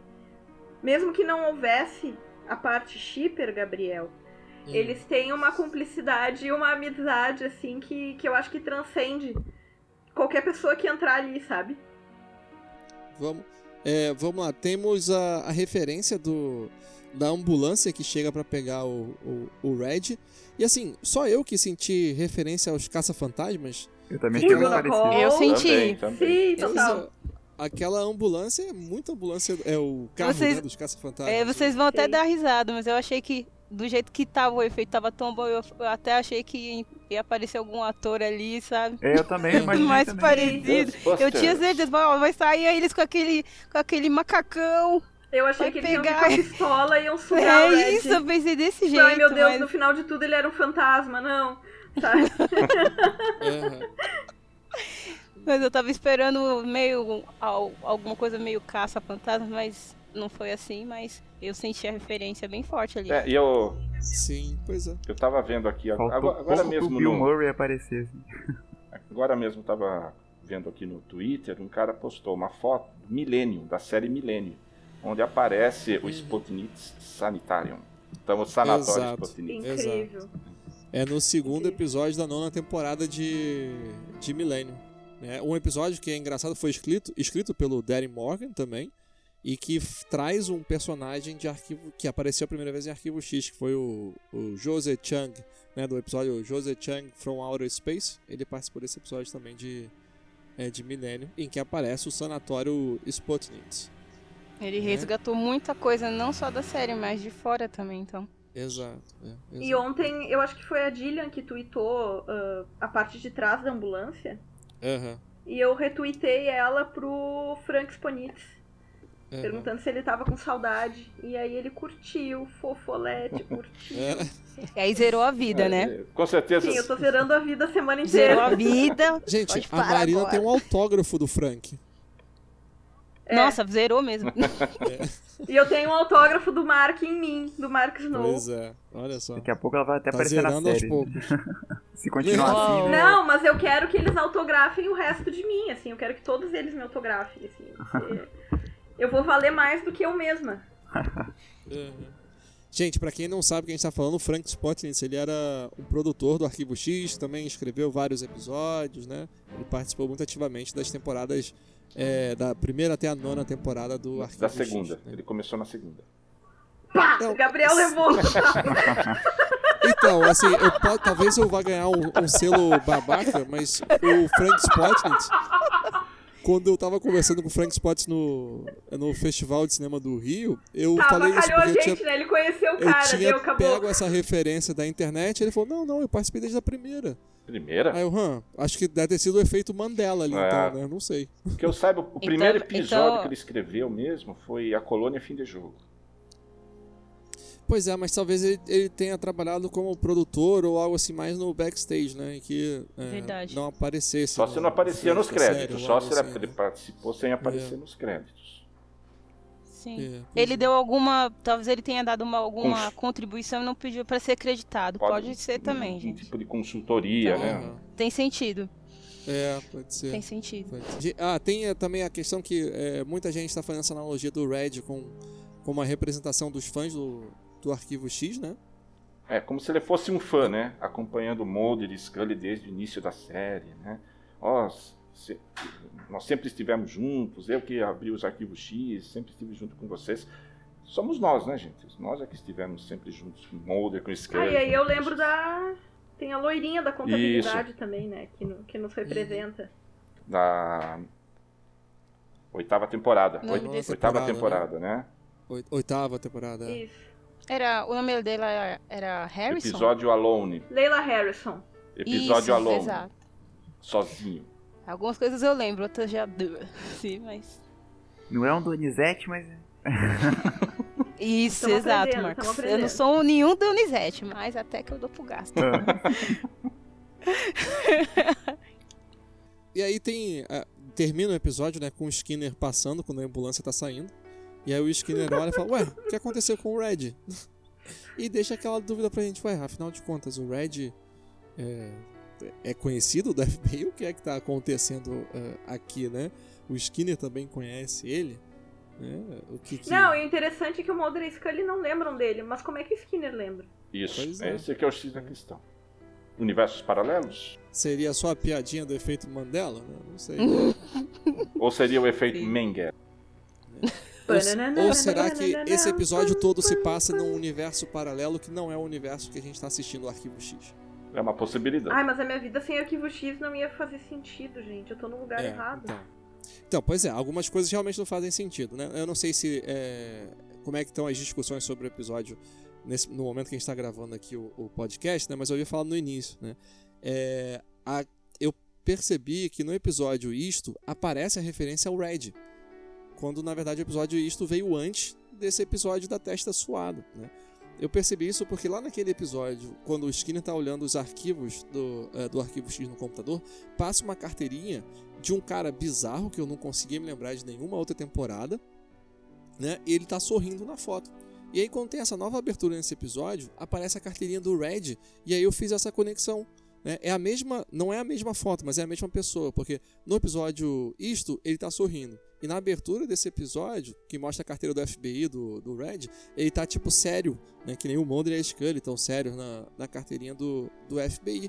E aí, naquele momento, minha cabeça explodiu. Ué, como assim? Então o Red, o Red realmente existiu no, no arquivo X ou em uma parte do arquivo X? E todos nós estamos sofrendo do, é, do efeito Mandela? Eu acho que agora tu tá sofrendo em questionar isso. Então, mas aí eu comecei a questionar uma outra coisa também. Deixa eu, deixa eu falar rapidinho. Que tem, é, tem aquela parte em que o Mulder tá conversando com a Scully, em que a Scully tá falando, compartilhando a memória dela da, da gelatina. E eu não sei se vocês perceberam, mas o, o pôster que tá pendurado na parede atrás do Mulder Não tá é furado. aquele. e Não tá furado, mas é aque- é a imagem clássica das temporadas antigas, lá das primeiras temporadas. Uma imagem que é, que é diferente daquele pôster que o Red pendura é, como se fosse o primeiro pôster. Pôster. Então, é como se eles tivessem. E, e que o pôster que o Red pendura é o pôster que ficou como o pôster mais atual. Que a imagem é um pouco, é, um pouco diferente, né? Porque eles tiveram um problema de copyright ao longo da, ah, do seriado e tiveram que mudar a imagem do pôster do, do Mulder. Então, assim, no nosso universo, o Arquivo X tem a história do pôster do Mulder, assim, como sendo aquele que aparece nesse episódio, começando, né, nos- nas primeiras temporadas do Arquivo X, e depois mudando para aquele que o Red pendura. Enfim, Nossa senhora. eu Esse- ainda, eu ainda não consegui é- é- conectar da- essas coisas pra é, entender os essa- universos paralelos. Isso que você falou do episódio desse, não Hum. podia também ser encarado como um easter egg também? De um Pois é, outro mas- episódio? De um próximo episódio, uma pista, coisa assim? Não que eu fosse alguma fora, fosse possível que ele fosse um personagem ali. É, tipo, Como eu você acho que tava esse falando, pôster. Eu tava mais. Enca- Do jeito... É que assim, eu não tinha percebido, mas é, você falando assim, Gabriel, eu, eu meio que imaginei como um easter egg Uhum. para um próximo Ah. episódio. Porque sempre tem alguma pista, alguma coisa em cada episódio com algum detalhe. Às vezes é para antecipar algum episódio que vai vir mais pra frente. Pelo menos pra mim eu entendi dessa forma, mas também pode ser possível. Então, na questão do, do easter egg, Dani, do, do episódio disso, eu só acho estranho porque, assim, a linha temporal do Arquivo X fica ainda mais confusa dessa forma. Porque pra o, o Red estar dig- digitalizado ali no, no Arquivo X e depois ele aparece, é, não faz muito sentido. Eu fiquei pensando que, na verdade, seria uma, é, uma espécie de, de erro também, que ficou que eles gravaram primeiro esse episódio da testa suada na produção, né? E depois gravaram o episódio isto e, deixaram ali. Ai, eu sei. não sei, porque daí tá muito cheio de coisas não continuadas. Eu acho ainda que tem um negócio meio em media res, assim, um negócio que começa no final, ou que tá tudo de trás pra diante e a gente vai descobrir só na segunda metade da temporada. Uhum. É, o primeiro episódio, É. o primeiro episódio da 11 primeira temporada, Minha Luta 3, os fatos mostrados ali são anteriores ao Babylon. Que Minha Luta no 2 não aconteceu Sim, ainda. o- Eu entendo, Eu, eu, sim. eu vejo o Minha e aí Luta eu já 2. penso que outros tantos Minha não. Luta 2, pra mim, deve ser sendo provavelmente o penúltimo episódio da 11 primeira. E aí Pois tem é, outra coisa, também- ah, Babylon também não aconteceu, porque foi quando a gente vê a Einstein e o, e o Miller. Isso. É, Sabe sabe que é engraça- engraçado você falar que esse, segundo, esse episódio da minha luta não é, seria o penúltimo? Então você praticamente diz que toda essa luta da Scully para impedir o futuro é sem sentido. Então, porque já vai, já tá certo. Se a ordem é essa, então o que ela tá fazendo não vai adiantar de nada e eles vão chegar no mesmo ponto específico de novo. Então não vai encontrar o William nem nada, é isso? Porque é uma coisa que vinha me martelando na cabeça faz tempo.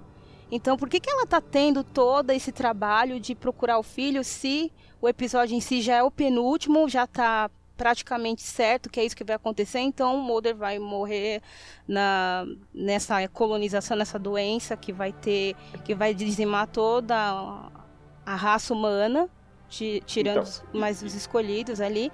Aí fica- é isso que meio que Uhum. me dá uma, Não, sabe, que um tilt na é minha que essas- cabeça. O que eu acho é que essas visões do William pra Scully, elas estão antecipando o que pode acontecer. Então, tipo, My Struggle Sim, 2, na realidade, é o que tá. É o que os dois estão vendo. E que a gente ainda É, não então, o sabe Donizete diz é que que a minha. nisso. Ele diz que minha luta 2 já é o penúltimo. não, eu, eu entendo. Então a o, que luta. veio- o que foi mostrado no 3, né, as visões do William pra Scully, vem Segui- antes, seguindo vem a ordem, antes né? do Minha Luta Parte 2, que já mostra a, a, o- a, a- assim, a fase final. a Entendo, fase então, o que eu tô final. falando é que a, A fase final lá já da É, conspiração entendo. Então do o que eu tô dizendo é que a décima primeira, tudo que ela fizer, não vai adiantar na- nada porque eles vão chegar nesse ponto É, específico, hum, que é minha talvez luta não, 2. né, talvez É não porque é uma chegue. visão do futuro. E como o futuro não aconteceu, Sim. eles acreditam que pode mudar. hein? Porque é o seguinte, a, Ou eles estão presos num universo paralelo.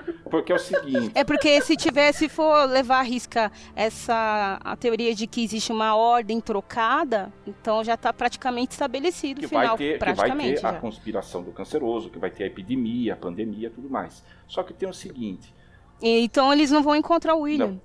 calma, não, mas, é- não, mas aí que tá. Eu acho que o Minha Luta 4 é a história do William. Minha luta 1 é o Mulder, minha luta 2 é Scully, minha luta 3 Isso. é o Canceroso. Quem é que falta pra fechar? O William. Então, é a versão de cada um deles. Por isso que tem essas, é, É. essas contradições. Por exemplo, no episódio Minha Luta. É a versão de de, cada cada, um dos um deles protagonistas. sobre um ponto Isso. de um ponto, um mesmo ponto, de vista. cada um contando a sua versão da história. Só que em momentos diferentes. O Mulder conta a história quando a, conspira... a conspiração ainda está para acontecer, antes de iniciar lá né, a pandemia. A Scully conta a história quando a epidemia já está na sua fase final. Já começou e a humanidade já está sendo exterminada. Enquanto o Canceroso conta a sua versão num momento intermediário. Né? A- a- ele está planejando ainda, está tentando eu- viabilizar a sua, a sua conspiração, a sua pandemia. Né? Então, Eu entendi, mas aí eu tô entendendo como uma ordem cronológica já. Que você tá falando é praticamente uma ordem cronológica. Sim, sim. E só que, só que Né, também é o então- seguinte, ah, um dos episódios aí emblemáticos da história do Arquivo X, que foi o Clyde Brookman, que foi citado agora, né? Ele é, se vocês lembram, eu acabei de assistir esse episódio agora antes do podcast. Ah, tem o, o momento em que o Clyde Brookman fala para o Mulder o que vai acontecer com o Mulder no final. Ó, o assassino vai chegar por trás do Mulder com né, uma faca, vai cortar o pescoço do Mulder, o Mulder vai morrer.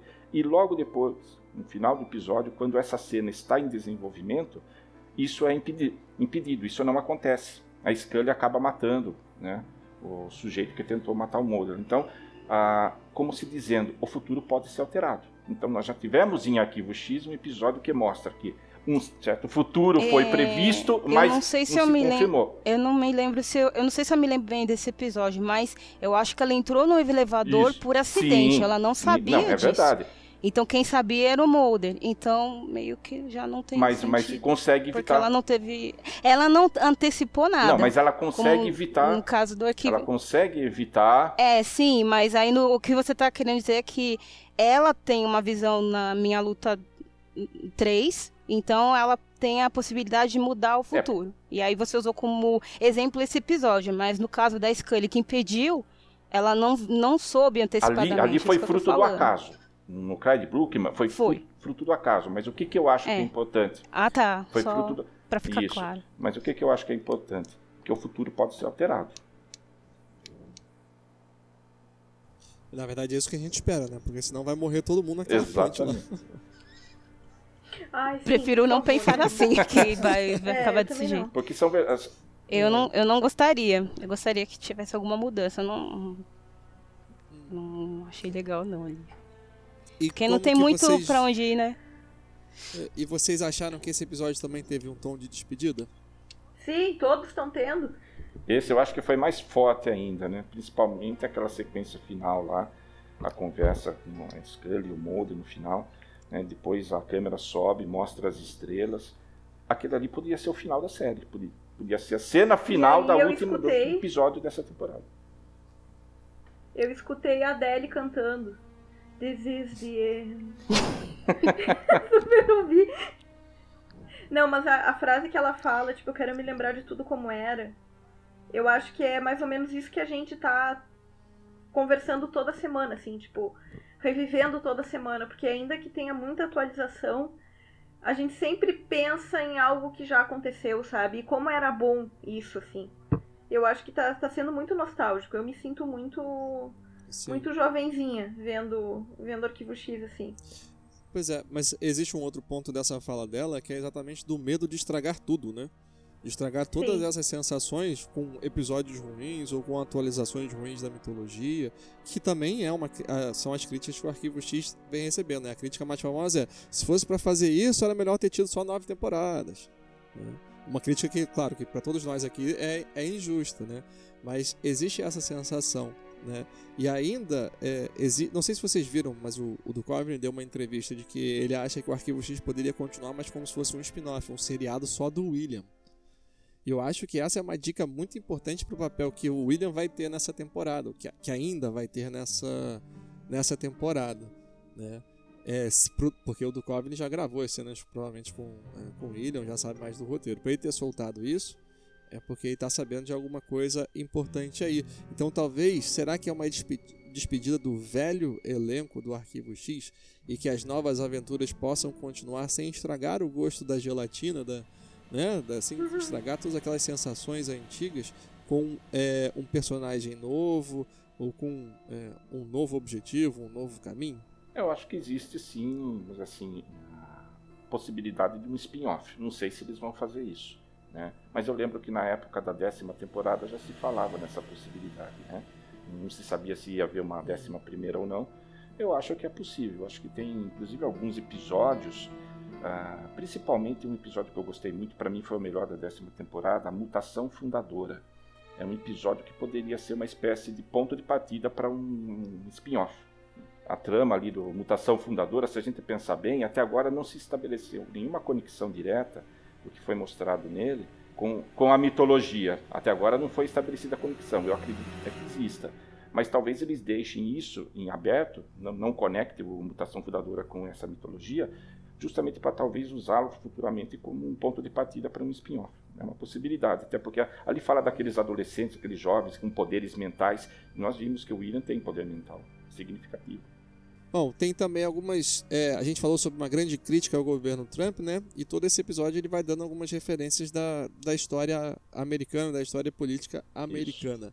Donizete, você, como um grande professor de história, nos conte aí o Bem, que passou. ah, uma das referências históricas, ah, naquela loja lá, em que o Red vai lá buscar ah, as coisas antigas, lá, né? E o, aquela loja de antiguidades, vamos dizer assim, o, tem um cartaz, ele mostra um tipo um cartaz chamado onde tem a expressão American First, ah, que foi um movimento político de extrema direita que existiu nos Estados Unidos na época da Segunda Guerra Mundial, principalmente em 1940-41. Esse movimento ele era racista, ele era antissemita e defendia a Alemanha nazista. Eles defendiam o nazismo. Então eles falavam que os Estados Unidos não deveriam participar da Segunda Guerra Mundial, justamente para permitir que a Alemanha nazista fosse vitoriosa. Esse movimento chegou a ter 800 mil integrantes nos Estados Unidos, eles fizeram manifestações com dezenas de milhares de pessoas. E o que aconteceu? Quando chegou a campanha eleitoral do Trump, ele usou a expressão American First na campanha. Gerou muitas críticas de judeus americanos por causa disso. Um dos líderes mais conhecidos, talvez o mais famoso do American First, foi o Charles Lindbergh, aquele aviador que atravessou né, o Atlântico. Então, que era declaradamente nazista, ele era de descendência alemã e declaradamente nazista. E também quem participou desse movimento na época foi o Gerald Ford. O Gerald Ford virou presidente dos Estados Unidos depois da renúncia do Nixon. Então, essa foi uma das referências que nós tivemos. Então, o Chris Carter, Arquivo X, mostrando aí a conexão fazendo uma conexão do Trump com o nazismo, com o fascismo, porque o discurso de campanha do Trump foi um discurso, um discurso racista, foi um discurso xenófobo. Quando você pensa em racismo e xenofobia, você já pensa em nazifascismo. Né? Outra referência também foi Richard Nixon, tem um cartaz satírico, né, que um conteúdo até meio forte, né, ali na, na, loja também. E o Nixon foi um presidente dos Estados Unidos que renunciou ao cargo em 74 devido ao escândalo de Watergate, que já teve, a gente já conversou bastante sobre, sobre a influência de Watergate aqui no, em Arquivo X, sobre o Chris Carter. Né? Ele era do Partido Republicano, o Nixon, o mesmo do Trump. Ele era assim, tipo o protótipo do político desprovido de caráter. Né? E resumindo, era isso. Inclusive o personagem Dick, Vicari, Dick Vicarista né, da, da, corrida maluca é uma referência ao Richard Nixon, que era visto como um político sem escrúpulos. Né? Eles tinham o mesmo nome, inclusive, Richard Millows, só o sobrenome depois que mudava. Né? E, e quem que era o Mutley? então, o Nixon é o, é o Dick Vicarista. algum assessor dele. Então essas foram... Do Nixon. algum capachão do Nixon. Então, são algumas das referências históricas que nós temos aí nesse episódio. E sobre o Trump a gente já falou bastante, né? Sobre a questão do muro, né? Nós já falamos bastante. Quem, quem também está criticando bastante o Trump ultimamente é o Roger Waters, do Pink Floyd, que está fazendo uma turnê mundial e todos os shows têm vários momentos no, no telão que aparece a imagem do Trump, o público critica, o Roger Waters também faz críticas. Então é um que também está criticando o Trump de forma muito forte, muito intensa. Né? É, Dani, você deve ter se arrepiado quando o Mulder tava lá vendo a fita dele do, do episódio que ele gravou Nossa, lá do seriado. Quando ele tira da, do vídeo cassete. Nossa! Eu falei, nossa, que dor! Acabou para sempre agora. Nossa! Não, depois dessa não tem imagem, não tem áudio, não tem mais nada ali. Isso se ele aí, puxar você, e não estourar. Você pensou nas suas fitas de arquivo X? Pensei.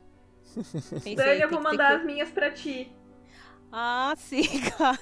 Eu cheguei a ter muitas fitas.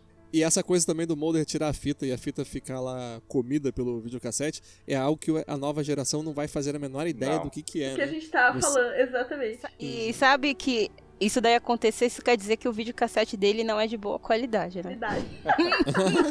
Porque quando isso acontece é o videocassete que tá com Exatamente. algum problema. Mastigar a hum. fita, muito, tá muito Pô, mas... ruim. É um videocassete que, que deve ter, sei lá, uns quase 30 anos, né? É, o meu tá melhor que o dele. tá mais conservado. Beleza. Eu tinha o... um Sharp que trancava as fitas dentro, era um inferno. Nossa. Queria devolver pra então, então... e tava lá dentro Exato. Até imagina, você tinha que abrir e apertar o negócio por dentro. Nossa. A gente nem parafusava mais o negócio. Olha as lembranças que veio. Gente! Imagina, não deixa nem o troço, nem parafusado. Parou. Temos algumas notícias sobre o que vai acontecer de, é, de novo não em Arquivo X, né, mas no mercado de, de Arquivo X, principalmente em relação a histórias em quadrinhos, né?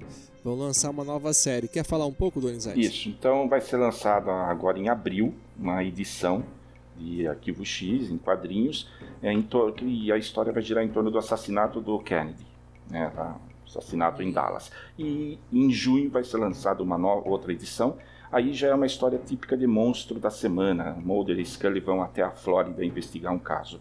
São essas duas edições que estão sendo preparadas nos próximos meses. E essas histórias em quadrinhos, elas têm uma, uma coisa curiosa que é, você pode comprar é, capas diferentes, né? Então, assim, quem é colecionador provavelmente vai comprar a mesma edição, né? a mesma história, mas com as capas diferentes. E essa desse é, do monstro da, da Flórida é, tá bem, a capa tá muito bonita, que são é, foram feitas por dois artistas. Né? Uma é, se chama Quimera. Eu não sei se vocês conhecem, acho que a gente já compartilhou foto, é, imagem dela no, na Resistência X. Foi a Dani que me mostrou também algum trabalho dela. Nossa, ela faz um trabalho sensacional. É lindo. E o outro. Né, pois é. E o outro é do J.J. Landau, que ele tem um projeto na internet que é o X-Files Poster Project. Que ele faz um pôster para cada episódio de, de Arquivo X. Também o cara é um artista muito Meu bom. sonho ter um É, dele. Exato, né? É muito, muito legal. Então, assim, ele vai fazer, Nina, essa, a capa da revista desse Monstro da Semana da Flórida. Vai ser uma da Quimera e o outro do, do J.J. Landau. Vou Nossa, mandar um e-mail pra ele e pedir uma tatuagem. Ai, meu Deus.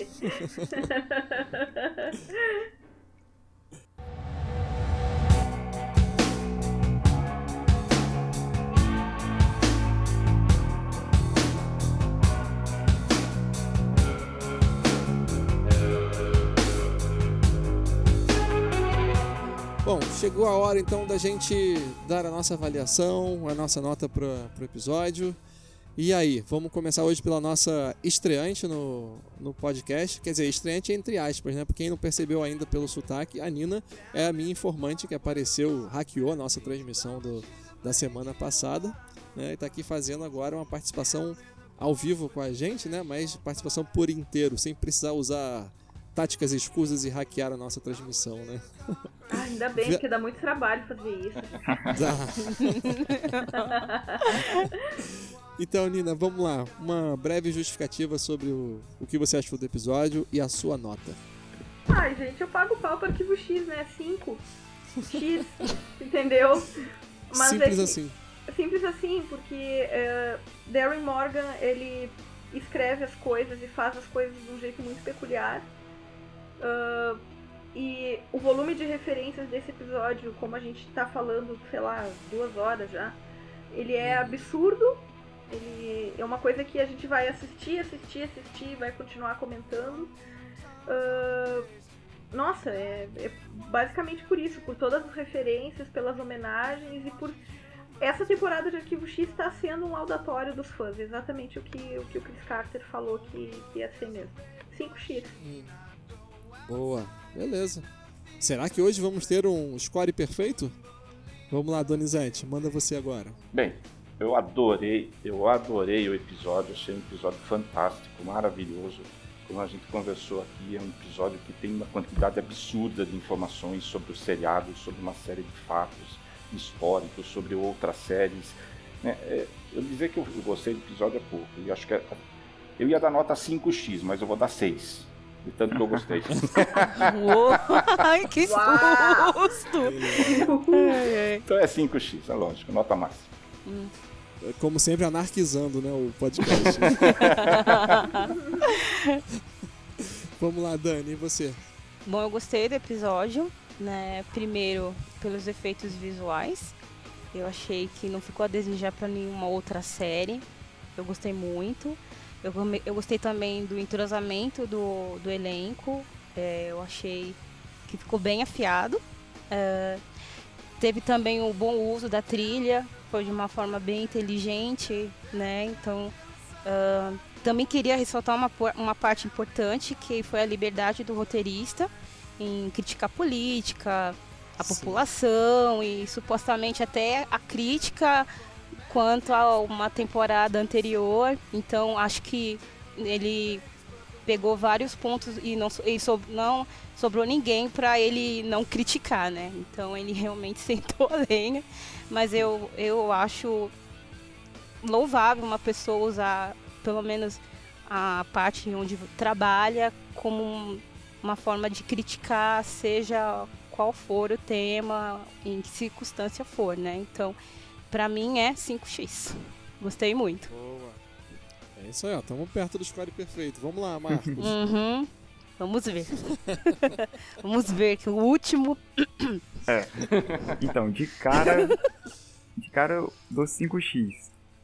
Por Boa. quê, né? Opa! Assim, é um episódio que surpreendeu bastante, né? De uma forma ainda diferente, eu pensei, caramba, será que depois dos episódios anteriores eu vou me sentir mais surpreendido? E, e foi o que aconteceu, né? Assim, é um episódio que tem uma, uma estrutura narrativa bem, assim, anárquica, bem maluca e tal. De, demorei para me situar, de fato, no episódio. Gostei muito, assim, embora seja um episódio é, cômico, ele tem né, um viés de crítica bastante forte e tal. Eu quero rever esse episódio né, outras vezes. Eu não lembrava assim de um episódio tão fora da caixa desde Community, né? Que eu não tenho assistido muitas séries nos últimos anos, mas o que me veio na cabeça foi Community, assim, uma série que criava vários episódios muito diferentes uns dos outros, assim. Né? É verdade. Eu achei uma série bastante criativa.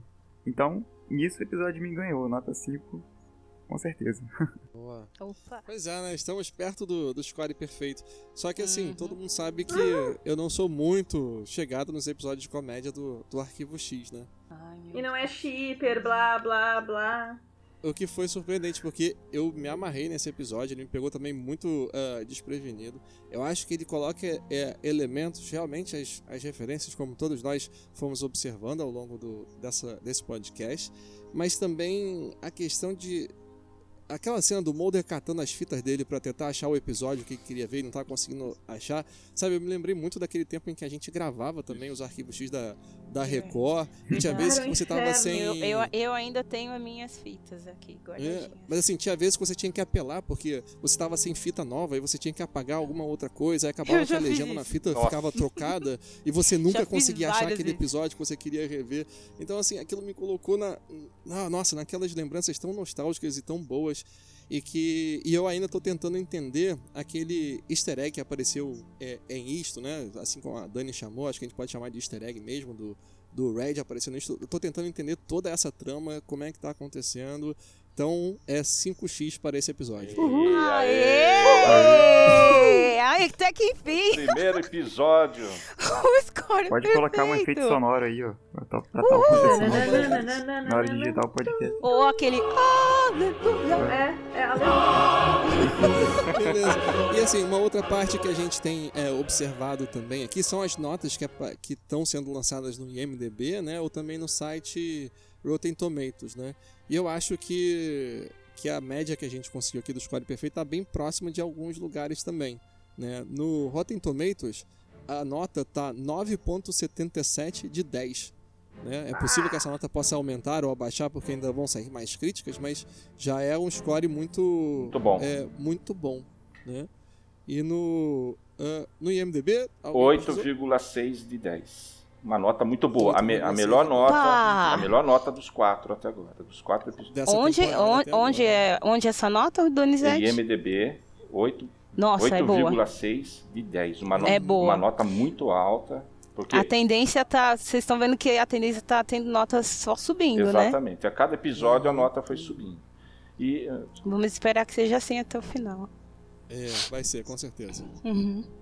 E também a gente tem observado a questão da, da audiência dos episódios, né? Pra gente pensar um pouco se os episódios estão agradando, como é que tá. O que, que você observou aí, Donizete? Ah, houve uma estabilização da audiência. A audiência está inalterada desde o segundo episódio. É, foi 1.0 barra 4. Né? Então, na faixa de 18 a 49 anos, que é a prioridade lá para a TV dos Estados Unidos, é, é a mesma audiência do episódio, do segundo e do terceiro episódio. Então, não mudou. O número de espectadores também foi muito próximo, 3 milhões 860 mil. Nos dois episódios anteriores, foi 3 milhões 950 mil. Então, na verdade, está estabilizado em torno de 3 milhões e 900 mil espectadores por episódio.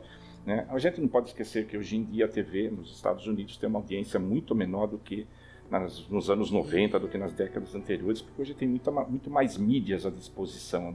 Nem todo mundo assiste episódio pela TV. Né?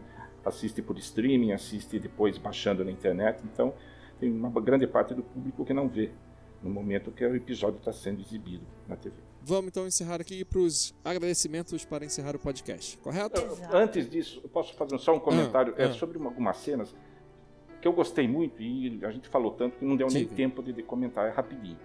A, a, uhum. Aquele momento que a Scully começa a contar a história do Red, descobre o passado dele, né? Sim. E aí começa a falar dos empregos que ele teve. Eu gostei muito dessa sequência. Muito boa. Muito boa essa sequência que mostra ele quando estava empregado no FBI ele transformou um assassino da máfia em corretor de imóveis. Aí a, a imagem muda Sim. dele, eu acho o maior barato que eles fizeram. O cara sério, é, usa, bravo. o, me- usa o, o mesmo ambiente Isso, e só vai mudando partes. isso. E, de- e depois, quando ele trabalhou na CIA, ele estava torturando Muito um prisioneiro. Essa cena da tortura do prisioneiro. Nossa, Gente, foi. é uma denúncia da tortura e feito Sim. de uma forma Exatamente. muito inteligente, muito sutil. E você não mostra violência, você, mas você tá, ó, os caras torturam. É, é genial, achei genial a maneira como ele denunciou a tortura da CIA, as prisões secretas que a CIA tem pelo mundo, e também aquela hora que ele está na NSA, Agência de Segurança Nacional, ouvindo as conversas das pessoas, porque é o que a NSA se especializou, a gente viu com o Snowden, né? se especializou nisso, espionagem global, ouvir conversa de todo mundo, ler e-mail de todo mundo. Eles têm tecnologia para ler todos os e-mails, para ouvir todas as conversas telefônicas, até para ouvir o nosso podcast. Ah, Olha só. E eu não sei se vocês viram, só pegando o gancho do, do Donizete, já, já vou calar a boca, ah, Gabriel. Ah, é que eu acho que ele tá lá assim, pelo amor de Deus, tem que editar esse negócio todo. Sim. Ah, há uns anos atrás, o governo americano liberou palavras que poderiam incitar terrorismo. Então, se eles tivessem que fazer uma pesquisa sobre palavras que, que eles iriam atrás de alguém porque cita muito aquela Isso. palavra, uma delas era Scully. Caraca, que loucura. Eu acho que a gente tá tudo na mira, não sei porquê. Pois é, já era. Né? Eita, Tá todo mundo fichado já. estamos Eles perdidos. estão observando, eles estão observando.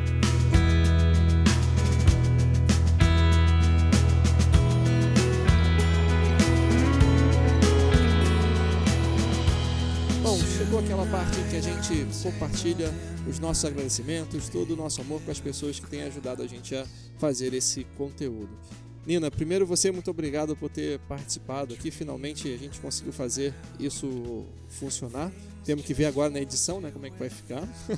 A tragédia. muito obrigado. muito obrigado pela sua participação. Eu tenho certeza que todo mundo gostou bastante da, dessa sua participação, dos comentários que enriqueceram muito o nosso podcast. Aqui também é um espaço para você divulgar de repente seu Twitter ou como que o pessoal faz para entrar em contato com você nas redes sociais, bem como qualquer outra página que você contribua, que você que você tenha. Então vamos lá. Certo, muito obrigada. Quero agradecer ao Gabriel e à Dani e ao Marcos e ao Donizete pela, pelo convite. Ah, nunca achei que eu ia fazer parte de, de algo assim. Esse mês com o Arquivo X tem acontecido coisas muito gratificantes, muito, muito interessantes e isso tá me fazendo superar uma, uma parte difícil assim do, do que anda acontecendo na minha vida.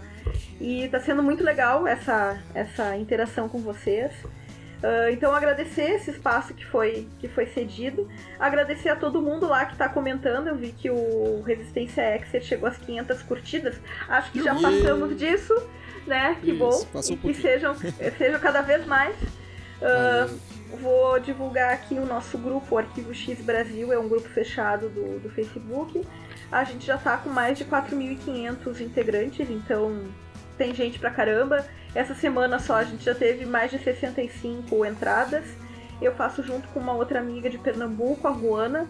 É um espaço, gente, pra falar de arquivo X, sem preconceito, sem xingamento, é pra amar e adorar a série e pra gente entender melhor, né, toda essa coisa que, que, tá, que tá nos invadindo, nos arrebatando de, eh, de jeito. O meu Twitter é arroba Nina underline Xfiles. O meu Instagram é arroba Nina underline Xfiles. E pelo grupo no Facebook vocês podem me achar também como Marina Gonzalez. Eu era informante da semana passada. Yeah. E aí, Donizete, é contigo. Você já sabe como é que é o esquema. Com né? certeza. Ah, quero agradecer a todos os participantes, né, a dar as boas-vindas aí para Nina, né, que, que volta sempre a participar do nosso podcast. Agradecer Gabriel, Marcos, Dani e a todo mundo que ouviu aí, que vai ouvir o nosso podcast. A todos, meu muito obrigado. Eu quero só fazer divulgação rápida do meu blog, Universo Pop.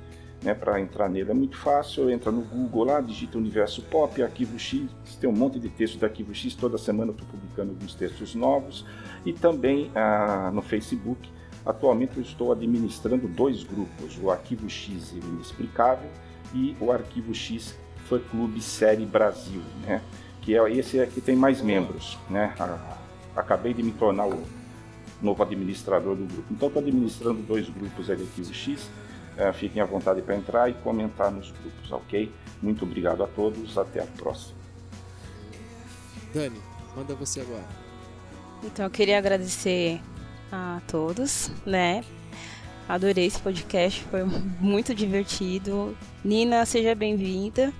É, espero que você possa estar participando mais vezes, né? Ai, se o Gabriel Ah. deixar, eu quero. Não tem nada que deixar, você está sempre convidada, Nina, para todos os episódios. Eu também queria agradecer as, as pessoas que têm curtido a página do Resistência. Muito obrigada por ter curtido, tá acompanhando o nosso podcast. Continue nos acompanhando, nos ouvindo. Eu tenho também uma página de cinema, se chama Cinema Sem Frescura. É uma página simples, com resenhas, é, é, algumas dicas de, de filmes também, né? Quem quiser estar curtindo né, a minha página, eu vou ficar muito feliz, muito Que obrigada. agora tá se preparando pro Oscar também, né? É, né, já, já estamos nos preparando para o Oscar, né? E também tem o meu Twitter, né? É DaniBN16, quem quiser tá me seguindo lá, está bem-vindo. E agora, Marcos, você, manda você. Então, é, eu quero agradecer né, a participação da Nina, Ai, obrigada. assim como o Donizete, né? é, eles enriqueceram mais o nosso podcast, né? Trazendo mais conteúdo, outros pontos de vista e tal, né? E são, né? É, exers do, do mais assim, como que eu vou dizer? Mais, mais gabaritados, né? Com certeza. Então. Não, é, trouxe um. um- não, assim, um nível de, de detalhes pro podcast, assim, né? Que, né? Fiquei bastante surpreso e tal. E também gostaria de agradecer ao, ao, ao povo lá da página da Resistência X, né? Que tem participado agora mais Exato. ativamente. A, a repercussão da página tá sendo maior do que quando foi na décima temporada, né? Você vê o pessoal participando assim com mais entusiasmo, né? E- Então isso aí é o meu endereço no Twitter é o Marvin underline OC, né? né? Compartilhando as besteiras lá de vez em quando e também sou um dos administradores da página Cozinha do Inferno, né? Que é sobre o Demolidor e tal. Então, eu tenho que arrumar um tempinho aí, administrar melhor meu tempo pra poder escrever alguma coisa pra lá que tô andando meio parado. Boa, é isso aí. boa. E assim, va- Ok. vale a pena lembrar também que todos esses sites, essas referências vão estar na descrição do, do podcast. Então, assim, se você não pegou, é só ir lá na resistenciaexer.wordpress.com ou lá na nossa página do Facebook também, você vai encontrar o link direto. Yes. Queria também agradecer aqui o pessoal que veio participando na nossa última postagem do, eh, do podcast. Né? A Simone Delgado deixou lá comentando: tava esperando o podcast de vocês, ouvi um outro chato demais. pois é, aqui na Resistência Exer nós fazemos melhor. Com certeza. A Marina, a Marina Gonzalez também, vocês conhecem essa? Ela comentou lá, fazendo referência à frase do Marcos, dizendo que meu doppelganger é shipper. Né? Sou eu? Essa foi a melhor frase do, do podcast. Foi. certeza foi. Ai, ai. Vocês pegam muito no meu pé, meu Deus. Vamos lá. Andy comentou de novo. Aê! Pois é, Andy. Eu conversei com o Andy, mas eh, o dia que a gente tá gravando o podcast não tá dando pra ele participar. Então, assim, se acontecer alguma coisa que a gente atrasa a gravação, que a gente passe, né, não seja na quinta-feira, seja outro dia, o Andy consegue participar com a gente. A gente vai estudar mais pra frente como é que isso é possível ou se é possível, né? É, a Leila Gregório também comentou. Ela disse o seguinte: ela retomou uma história engraçada também que eu contei no, no podcast. Ela falou assim: Amei o podcast. Posso dar pitacos? Mulder e Scully têm seis letras, mas a posição U e L são diferentes. Segunda e terceira letra em Mulder e terceira e quarta letra em Scully. E assim, lá no podcast eu, eu havia comentado que eram no, no mesmo lugar, né? E realmente ela observou ali que são em lugares eh, diferentes. E ela continua assim, rapazes. Mas jogada sei do destino, isso aí, muito bom. é. Ela manda- continua assim, rapazes, não sei qual não percebeu que a TTHS, risos. Achei engraçado não perceber algo que para os padrões do Chris Carter é quase explícito. Né? Eu contei aquela história que foi, inclusive eu tava conversando com a Marina, ah, com a Nina, né? Ela falou, nossa, esse episódio eles fizeram duas vezes. Aí eu, não, Não. que isso? Aí você enxerga o que você quer enxergar. E coisa... Aham. Meu Deus. Ingenuidade da Pois pessoa. Né? né? E ela, a Leila continua falando então, no mais adorei ouvir vocês desvendando o episódio e fazendo considerações que eu não tinha percebido. Gostei das ligações que vocês fizeram com o episódio que já havia esquecido. Ah, concordo com a menina aí que o canceroso ser pai do Mulder faz todo sentido. Sempre acreditei que por isso Samantha é levada e não Fox. É isso, parabéns, vou ouvir os outros dois. Bom, assim, a gente não concorda tanto assim que o canceroso é o pai do Não. William, né? Mas, mas vamos ver o que Arquivo X no- nos reserva. um último comentário. Uma cena que eu achei barato também, a cena que eles estão indo para se encontrar com o ET, e aí a, a Scully tá, tá dirigindo. E eu não sei se você. Ai, que carro é aquele? É o carro, acho bem da época mesmo, anos 70, alguma coisa assim, parece, né? E tem uma. Eu vi um Twitter da Gillian, onde ela fala que ela alcançou os pedais. Né? Porque é Ah, Sim, essa, muito bom. essa brincadeira, né? Estou dirigindo e alcançando Exatamente. Muito bom. É, e tem também um, acho que um último comentário da Clara Puertas Caldeira. Ela falou assim: muito bom, parabéns. Adorei a participação da informante. né? Agora sabemos o nome dela, a Nina. Ela representou muito bem os shippers. Fiquei até Ai, emocionado. amada, querida, um beijo. Tenho notado que o áudio do Donizete está muito baixo, o que dificulta um pouco quando queremos fazer outras coisas enquanto ouvimos. KKK, obrigado. Pois é, acabou que o Donizete no, no último podcast ficou o áudio um pouquinho baixo. Vamos ver se eu consigo finalmente acertar os microfones, mas nossa, a edição tem sido custosa, mas eu acho que eu consegui resolver o problema do, do meu programa. Então, Clara, valeu aí pelo comentário e vamos torcer para dar tudo certo para a próxima edição. E o Marcos Vinícius também acabou de postar aqui é, uma tirinha com o doppelganger dele. Né? Valeu pela participação, Marcos. Se quiser olhar a tirinha dele, é só ir na, na nossa última postagem do, do podcast. Bom, queria agradecer a todos vocês que participaram aqui comigo do, do podcast. Novamente, Nina, muito obrigado. Donizete, mais uma vez, muito obrigado. Dani, Marcos, nossa, super obrigado por estarem me acompanhando aqui nessa, nessa aventura. E muito obrigado também a todo mundo que ouviu até aqui. A gente se vê num próximo episódio. Um abraço e. Gente, olha a coincidência. Eu descobri esses dias que o Mandela veio aqui na minha cidade em 1991. E isso não é efeito Mandela. Tchau. é efeito Mengele. Muito bem. É isso aí, tchau. Tchau. Boa noite.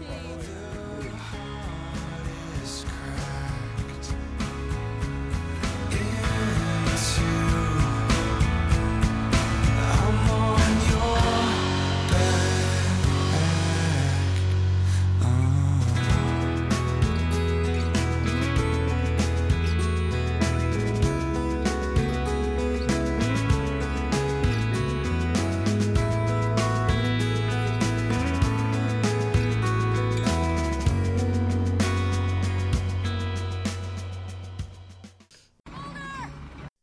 Se você acompanhou esse episódio da Resistência Exer até aqui, eu gostaria de pedir a sua colaboração em algumas coisas. Para que outras pessoas consigam encontrar o nosso podcast, você pode deixar uma avaliação positiva lá no iTunes, de preferência 5 estrelas, caso você queira assim, ou deixar uma avaliação em qualquer lugar, até mesmo na nossa página do Facebook você pode deixar uma avaliação lá para ajudar outras pessoas a encontrarem a Resistência Exer. Uma outra forma de você colaborar é ajudando a gente a criar as pautas para os nossos episódios. Então, nós estamos criando um grupo secreto no Facebook que nós não vamos divulgar em nenhum lugar, a não ser aqui. Então, se você ouviu até aqui, eu gostaria que você fosse lá na postagem desse episódio do podcast no Facebook ou na nossa página do WordPress, resistenciaexer.wordpress.com, e deixasse o seguinte comentário: X. Apenas escrevesse a letra X, pode ser em maiúscula, em minúscula, como for, mas deixasse ela lá e a gente vai saber que você quer participar desse grupo secreto e ajudar a gente a criar as pautas para o próximo programa. Muito obrigado e até a próxima.